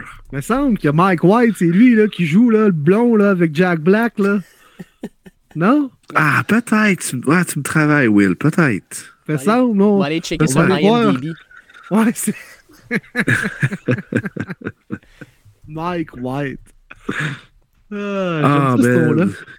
Quel match plate, plate, plate, plate, plate. Ouais. Jets pour moi. Je vais avec les Hey, mais Jets ça a le potentiel d'être pas pire, pareil, en début d'année. Puis tu te dis, hey, Ouais. c'est deux choix de première ronde des QB repêchés en 2021 qui s'affrontent Zach Wilson contre Justin Fields. Euh, puis finalement, ben, c'est Mike White contre Trevor Simeon. Tu sais, c'est- c'est. C'est ça. C'est comme aller au Valentine espérant avoir un filet mignon puis terminer avec un roteux. J'adore Ouais. la comparaison. Fait que je suppose que tu prends les Jets aussi. Je pense que oui, Mike White, c'est le gars qui a joué dans School of Rock, là, tu sais, on y aller avec lui, là. Ça va être écœurant. Ensuite, on a les Falcons d'Atlanta qui rendent visite aux Commanders de Washington, au FedEx, le fameux stade qui s'effondre sur les joueurs adverses. Est-ce que Washington continue sur sa lancée folle, les gars? Parce que Washington, c'est l'une des équipes les plus hautes de la ligue présentement. Lâche-moi les Commanders, les euh, WFT. Cinquième victoire en six matchs pour Tyler Tequila Heineke. Pas le temps de niaiser, on passe au prochain appel. Les Falcons, quand même, surprenant, les boys à Ah 5-6. oui, oui, ils sont bons, ils sont bons, ils sont bons. C'est vrai. Ils sont là un match sur deux. Fait qu'ils ont gagné la semaine passée. Fait qu'ils vont perdre cette semaine. Washington. Bingo. J'adore ça. Puis tu sais, tu regardes qui ont qui, qui ont battu, là. Bon, moi, la surprise, c'est qu'ils ont battu les Seahawks, là, qui ont quand même une bonne défensive, mais les Browns, votre défensive a de la misère cette année. Ils ont gagné contre les 49ers. Ça, c'est comme la surprise de l'année. Ils ont gagné contre les Panthers, puis ils ont gagné contre les Bears. Puis là, les Washington Commanders, ils arrivent, man, avec une défensive de feu. Oh que oui, les Commanders gagnent ça. Benjamin Saint-Just, je vous le dis, une interception, les boys. Oh, ce serait cool. Ça serait hot, ça. Avec une balle touchée par Chase Young à son retour. Ce serait extraordinaire. Mais en, mais en. Ensuite, on a euh, Let Ross Cook qui va jouer contre Sam Darnold, IC Ghosts on the Field au Bank of America Stadium. Est-ce que finalement les euh, Broncos gagnent ce match-là, mon Marty? Non, non, mais sérieux, c'est c'est pitoyable ce duel-là. Là. hey, les gars, tantôt, vous avez ri de la Coupe Grey, je veux bien croire, là. Puis je suis pas un fan de la Ligue canadienne. là. Mais là, là, les Panthers contre les Broncos, à ce moment-ci de l'année, avec Sam Darnold qui revient de je sais pas trop où. Ouf, Seigneur, va falloir que tu me vendes ce game-là, mon Marty. Là. Oh, j'ai rien à te vendre. Regarde d'autres matchs, mon gars. Regarde pas ça. Je regarde pas ça. Même Ah moi, je le regarderai pas beaucoup. Je vais le regarder, c'est sûr, parce que c'est mon club, mais c'est pas le match que je vais le plus euh, aborder. Mais là, je m'attends à une victoire des Broncos, honnêtement. Là, euh, c'est dégueulasse, c'est pitoyable, mais là, là Toujours bien une maudite limite. là. si boire, là. Sérieux, là. Plus que 16 points, s'il vous plaît, là. Moi, c'est ça qui me fait capoter. Hey, ben, il faisait juste marquer 20 points. là. C'est pas trop demandé dans le nouvel NFL. Là. Ils sont présentement à 8-2. là. Ça me fait capoter. Mais Ça m'a fait très Greg Rosenthal sur NFL.com, euh, le gars qui fait des pics des matchs. Et, mais une victoire des Broncos, mais 12-9. J'étais j'étais assez d'accord avec lui. C'est excellent. ça risque d'être ça. Mais mon call, c'est Ouais. 16-10 pour vrai. 16-9. Ah, Pour Denver. 16-10 Denver. Caroline. Ah. Moi, parce que ça serait vraiment drôle, là. Moi, je vais avec les Panthers. Il n'y a aucune autre raison. Ça serait juste fucking drôle de voir ça. Mais juste vous dire, l'an dernier, là, Sam Darnold a commencé la saison 3-0 avant de s'effondrer complètement. Là, il commence sa saison. Ça serait tellement drôle que Sam Darnold il torche la tertiaire des, Dan- des, des Broncos. Euh, DJ Moore pour avoir une renaissance. J'y vais avec les Panthers parce que je trouverais ça vraiment drôle. Je suis désolé, Marty, là, mais je suis rendu là avec les Broncos. Ça serait drôle. Puis Nathaniel Hackett, son siège, qui serait déjà chaud, deviendrait quasi éjectable. Le Sam Darnold qui joue bien, puis t'as Baker Mayfield qui arrive sur le terrain, qui donne un méchant gros coup de casse alors que lui n'a pas de casque. Ça serait son style. Ah, ça serait magique. Ensuite, on a les Ravens de Baltimore qui rendent visite aux Jacksonville Jaguars. Je, je sais pas trop quoi penser de ce match-là, sincèrement, parce qu'à voir Baltimore qui ont eu de la misère contre les Panthers, puis là, ils s'en vont à Jacksonville, ça pourrait être un match assez spécial. Ben, les Ravens, là, faites attention. Match piège, ça, je trouve. Moi aussi. J'avais le goût d'aller là, Colin. Il arrive d'un bail, là, les Jaguars. Là. Trevor Lawrence, il a eu le temps de se faire des tresses. Il a eu le temps de. De le rentrer avec des, il rentre avec des dreads, des mèches, des tresses. des dreads blonds, là. C'est Ben oui, je vois, les boys. aussi. mais- J'y vais. Trap Game. C'était mon, euh, mon surprise la semaine. Fait que tu me l'as brûlé, mon Will, mais c'est correct. Jaguars pour moi. Christian Kirk, qui connaît une grosse saison. Cette tertiaire-là euh, est moins approfondie qu'elle l'est. Et euh, il n'y a personne dans le slot qui est capable de couvrir Christian Kirk. Hmm. Il- Will, toi, t'irais où? Euh, pas clair, hein? J'ai déjà vendu à mèche un peu, mais j'ai vraiment le goût de suivre Marty. Mais en même temps, peux-tu vraiment mettre mes billes sur Trevor Lawrence? Je passe mon temps à chier dessus, tu sais. Euh, non, non, les Ravens, les Corbeaux, là. Décevez-moi pas. Ouais, moi, je Mais ça va être serré. Ça Ouais. va être serré. Ils sont pas convaincants.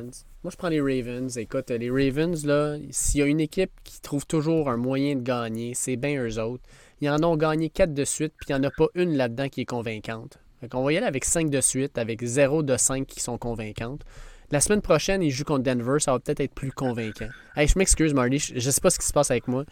Je me sens bitch. Seigneur. Mais non, Le c'est gars, le gars, il est rendu à 4 C'est victoires, puis il nous envoie promener, là, à qui mieux mieux, là. Bon, non, mais je l'accepte. Je suis rendu là. C'est non, ben, écoute. parfait. Marty, si ces Lions battent les Bills, là, il passera plus dans le cadre de porte, Dave, la semaine prochaine, là? Ben, j'espère bien. Si je, pense, si je bats les Bills, c'est vrai que la semaine prochaine, il y a des bonnes chances que je sois sur le Il podcast. est puis un mieux de la péter. Ben, j'espère que t'es mieux de la péter solide, mon gars, parce que les Lions, 4 victoires de suite, puis tu bats les Bills, wow. Non, non, mais c'est de les Bills qui vont l'avoir échappé, là. On sait jamais. C'est comme les Eagles qui gagnent à cause qu'ils ont un calendrier facile, là. Ouais, c'est ça. Match euh, ensuite à Arizona, alors que les Chargers de Los Angeles qui n'ont pas de fans vont jouer contre les Cardinals de l'Arizona qui n'ont pas de fans. Ah, je peux pas te dire ça, par exemple. Non, ils ont des Qui n'ont pas de mais coach. À la, non, mais à la maison, les Cardinals, là, il n'y a, pas- y a pas une grosse avantage à la maison. Là. Non, ouais, j'avoue. Mais je pensais que t'allais plus dire un duel d'équipe qui n'a pas de coach. Ouais, Staley contre, Kings- contre Kingsbury. Moi, ce que j'aimerais de ce match-là, c'est qu'ils inversent les deux coachs pendant la game. Voir qu'est-ce que ça donnerait Arizona avec Stanley, puis qu'est-ce que ça donnerait les Chargers avec Kingsbury. Moi, je trouverais ça drôle. Je pense que ça reviendrait pareil, du pareil au même. Comme Will aime bien dire, du vomi de la merde, ben, c'est ça. exact.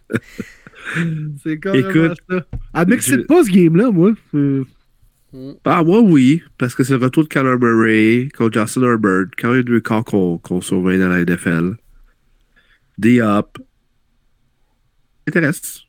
Ça m'intéresse. Mm. Puis je vais avec, euh, je sais pas qui qui est favori, mais je vais avec les Cards. Oh. Oh, OK. Ouais, Cards. je vais avec les Cards. Hmm.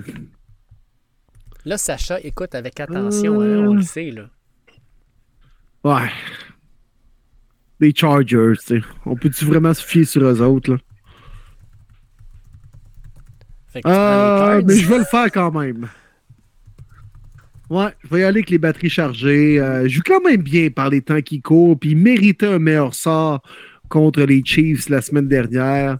Justin Herbert euh, joue peut-être son meilleur football présentement comme il le faisait en début de saison.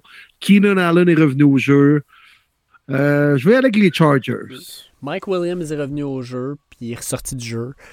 Euh, mais non, moi, Ouais. je vais, avec, je vais avec les Chargers aussi, les gars, parce que euh, les Chargers, là, mine de rien, les deux dernières semaines ont failli battre les 49ers, puis ont failli battre les Chiefs, qui sont, selon nous, peut-être deux équipes qu'on pourrait voir au Super Bowl. Fait que je pense que les Cardinals, qui ne seront pas une équipe qu'on va voir au Super Bowl, euh, ben, ils ont des meilleures chances. Fait que je vais avec une victoire des Chargers. Hein? Pourtant, une équipe si bien coachée comme les Cards, tu ne les vois pas au Super Bowl. Ouais. Puis notre chum Matt Labbé, là, sincèrement, lui, doit vouloir une défaite de ses Cards parce que ça pourrait mener à la fin de l'ère Cliff Kingsbury. Euh, Cliff Kingsbury, clairement, là, euh, sous-performe avec l'équipe qu'il a sous la main. Je pense qu'il n'y a pas d'autre façon de le dire de même. Fait que les Cards, euh, je vais avec une autre victoire. À 4-8, euh, ça serait une déception assez incroyable. Puis après ça, ben, tu as les Pats, tu les Broncos, les Buccaneers, les Falcons, puis encore les 49ers. C'est une équipe qui finira pas en haut de 500, je vous le garantis. C'est drôle, la semaine dernière, à Mexico, euh, Kingsbury a fait une calotte comme Carl Shanahan. C'est dit, lui, ça a l'air de marcher, Shanahan. Faut en mettre une aussi. J'avais jamais vu qu'une calotte encore. Là, c'est... C'est une recette gargale de coach. Elle l'essaye. J'ai le doigt. Et le doigt. J'ai, j'ai le doigt. Liberté! On a les Raiders de Las Vegas qui se déplacent à Seattle pour jouer contre les Seahawks. 4h05, messieurs, au Lumen Field avec le 12th man. Qui gagne ce match-là? Les Raiders sont partis, les gars. Les Raiders sont partis. Ils sont partis où? Sont partis vers la gloire. Oh, c'est bol. Ouais. Deuxième victoire de suite pour les Raiders et ils seront maintenant 2-0 depuis la, euh, La. Ouais, la crisette, c'est mieux dit. La crisette de Derek Carr.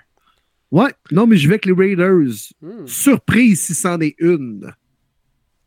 Les Seahawks, pour ma part, une semaine de congé, va faire du bien. Kenneth Walker, qui est en feu, va continuer à bien courir le ballon. Et je ne vois pas la défensive des Raiders être capable d'arrêter DK Metcalf et Tyler Lockett. Et c'est pour ça que je prends les Seahawks aussi. Euh, je pense que les Seahawks vont être capables de contrôler un peu tout ça. Puis non seulement ça, mais je pense qu'on va mettre deux gars sur Davante Adams parce que à qui d'autre il peut lancer le ballon, sincèrement?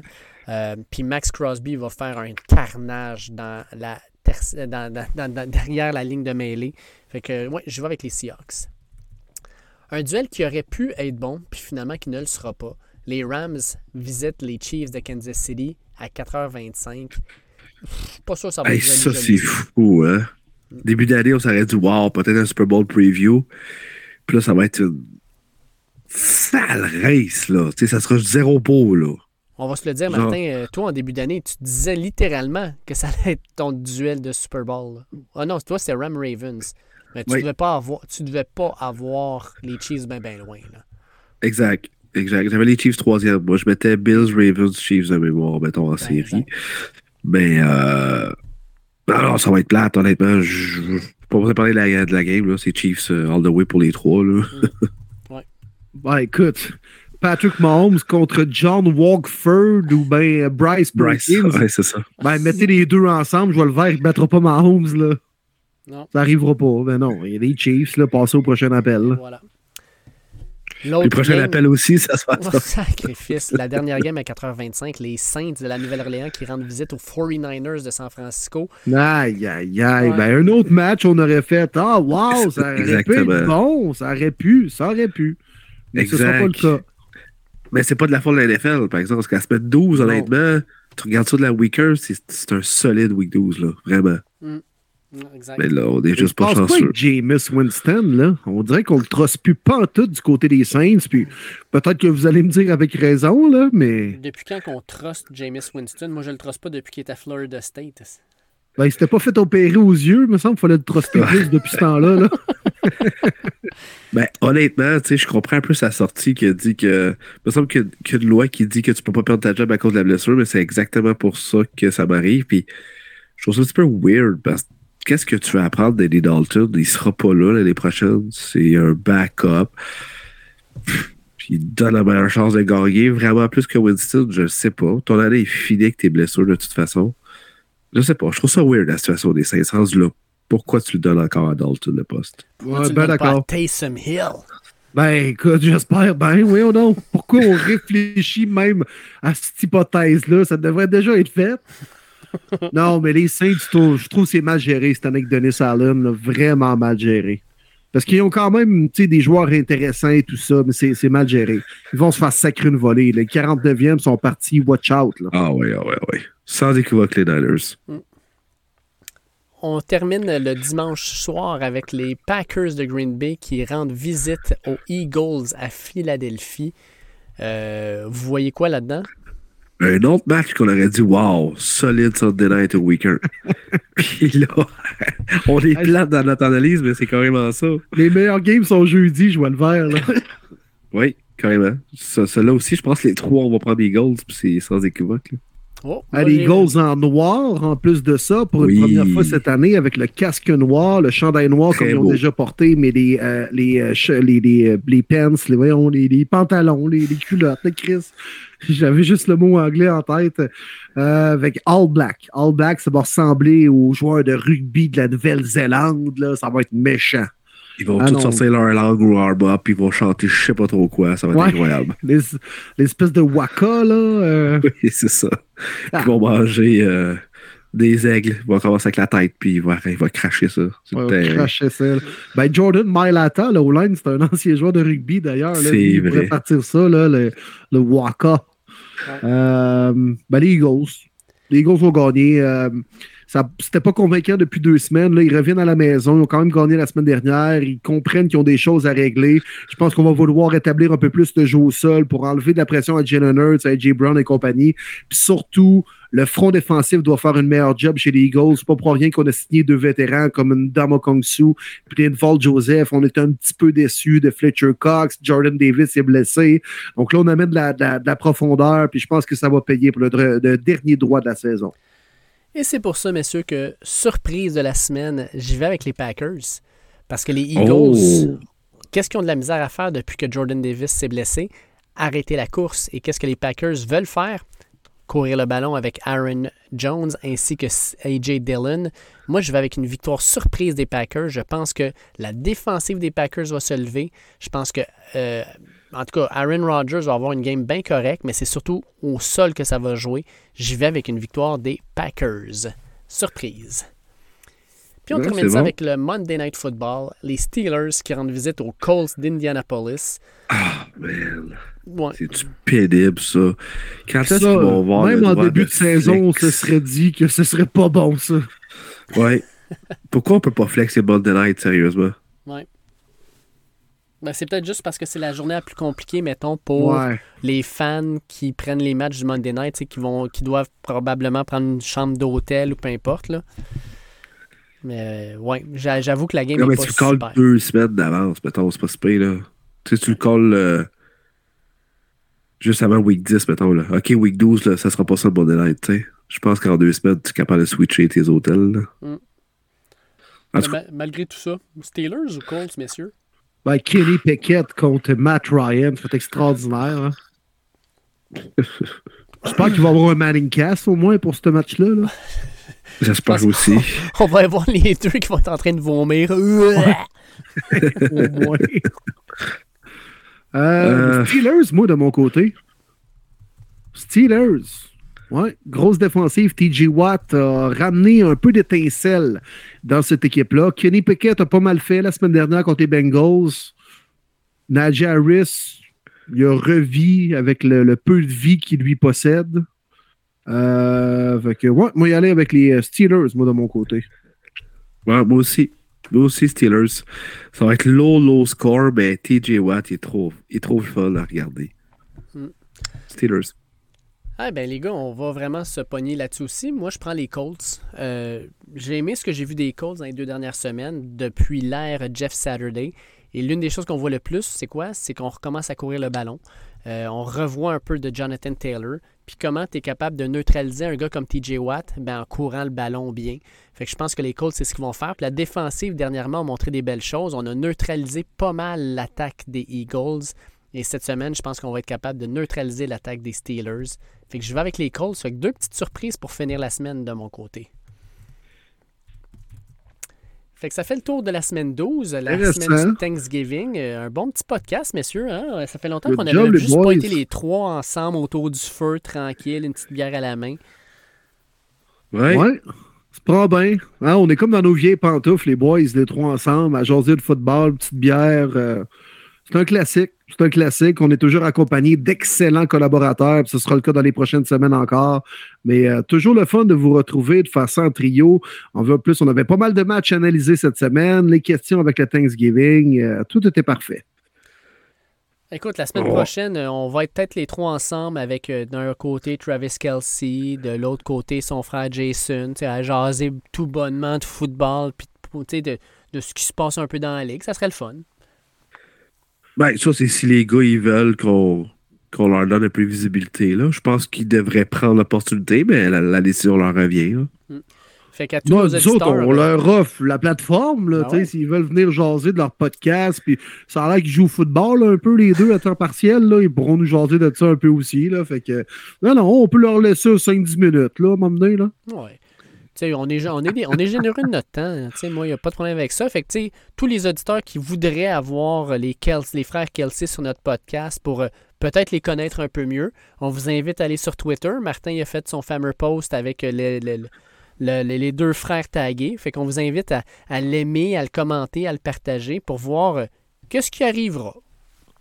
Non, mais pour de vrai, là, allez, allez là, rendre ça viral un peu, allez retweeter ça, le liker, puis c'est des gars quand même présents sur réseaux sociaux, donc ça se pourrait que ça se rende à eux. Ça serait drôle qu'on reçoive une réponse, puis que peut-être ça marche. ça serait incroyable. Aidez-nous dans cette petite folie-là. C'est sur Twitter. Le, euh, ton compte, Martin, euh, tu pourras nous, le dire, là, mais écoute, allez participer à cette folie-là. Ce serait écœurant de recevoir les frères Kelsey au podcast First and Goal. Pourquoi pas, sérieusement, on va partager ça en gang, ça serait juste drôle. C'est bien simple, juste à chercher Martin Saint-Jean sur Twitter, puis vous allez me trouver. Le tweet est déjà lancé, donc les boys, vous avez déjà partagé. Fait que euh, on, continue, on, on, sait jamais, ça peut être drôle. Qui tente rien n'a rien, hein? C'est exact. C'est parfait, ça. C'est parfait. Allez voir ça sur Twitter. Hey, comme d'habitude, les gars, moi, je suis reconnaissant de faire le podcast à toutes les semaines avec vous. C'est peut-être un peu kitsch, mais c'est la réalité quand même. J'ai tellement hâte à mes mercredis soirs pour jaser de foot avec vous autres, avoir du fun, décrocher.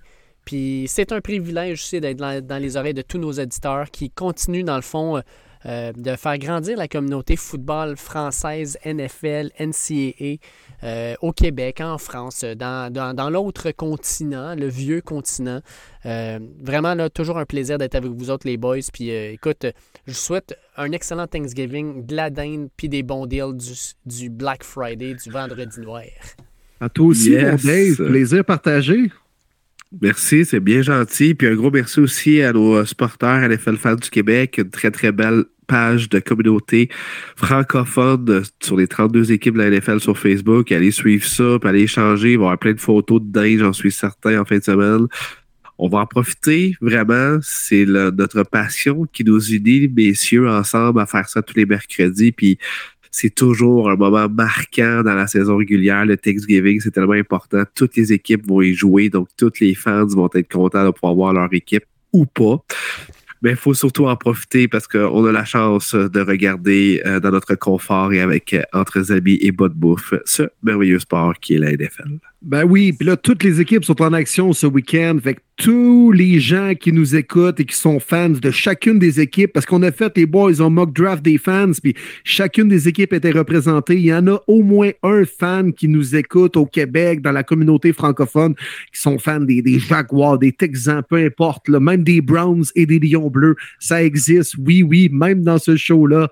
Alors, euh, merci d'être à l'écoute de Premier Les Buts, propager euh, la bonne nouvelle.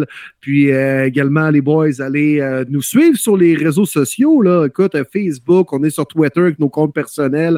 Maintenant, sur TikTok, Dave, on est 2.0, pas à peu près. Là. Un peu comme Elon Musk, d'après moi, on va acheter un réseau social bientôt. Là. Attendre de me voir en bikini, là, faire des petits moves sur une petite chanson de Tiesto, ça va être malade.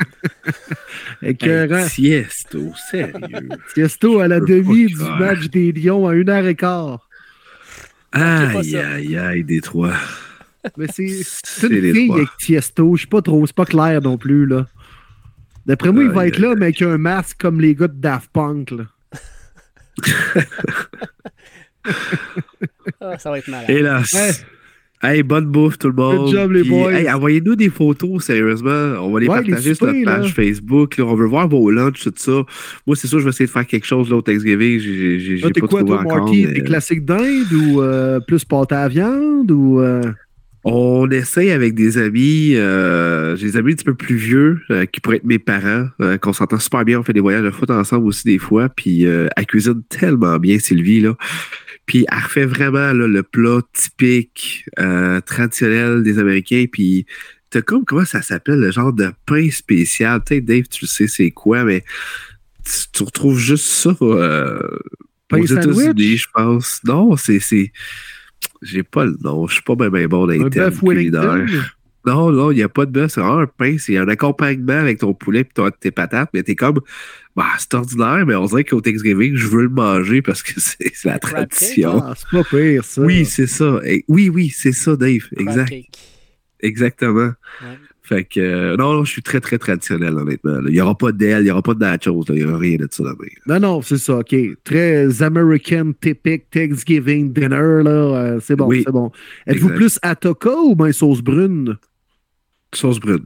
Non, sauce brune aussi. Moi, les deux, là. Je dis pas que l'autre est pas bon, j'ai juste une préférence pour la sauce brune. Ben non, Ouais, exact. bien. Parce que le brun, c'est toujours la meilleure couleur, les gars. Aïe, aïe, aïe, aïe, aïe. aïe. Dis de même, là, vraiment pas. Et pas, pas. Ça finit pas bien le podcast. Ah oui, ça finit très bien. Ouais. Fait qu'on on close ça de même, les Euh, boys. Ah ouais, ben ouais, hein. Hey, Let's go. Let's go, les bruns, mon Dave. On termine le podcast avec cette phrase magique-là. Le brun, c'est le meilleur. C'est la plus belle couleur. Ben oui, les Denis de relais sont d'accord. Ouais. Ah, good job, les boys. C'est toujours un plaisir de changer de foot avec vous autres. Euh, Marty, Dave, bonne chance avec les Lions, avec les Broncos. Puis euh, on se retrouve avec les Fire Kelsey la semaine prochaine, les boys. That's it. All right. Hey, bon week-end à tous.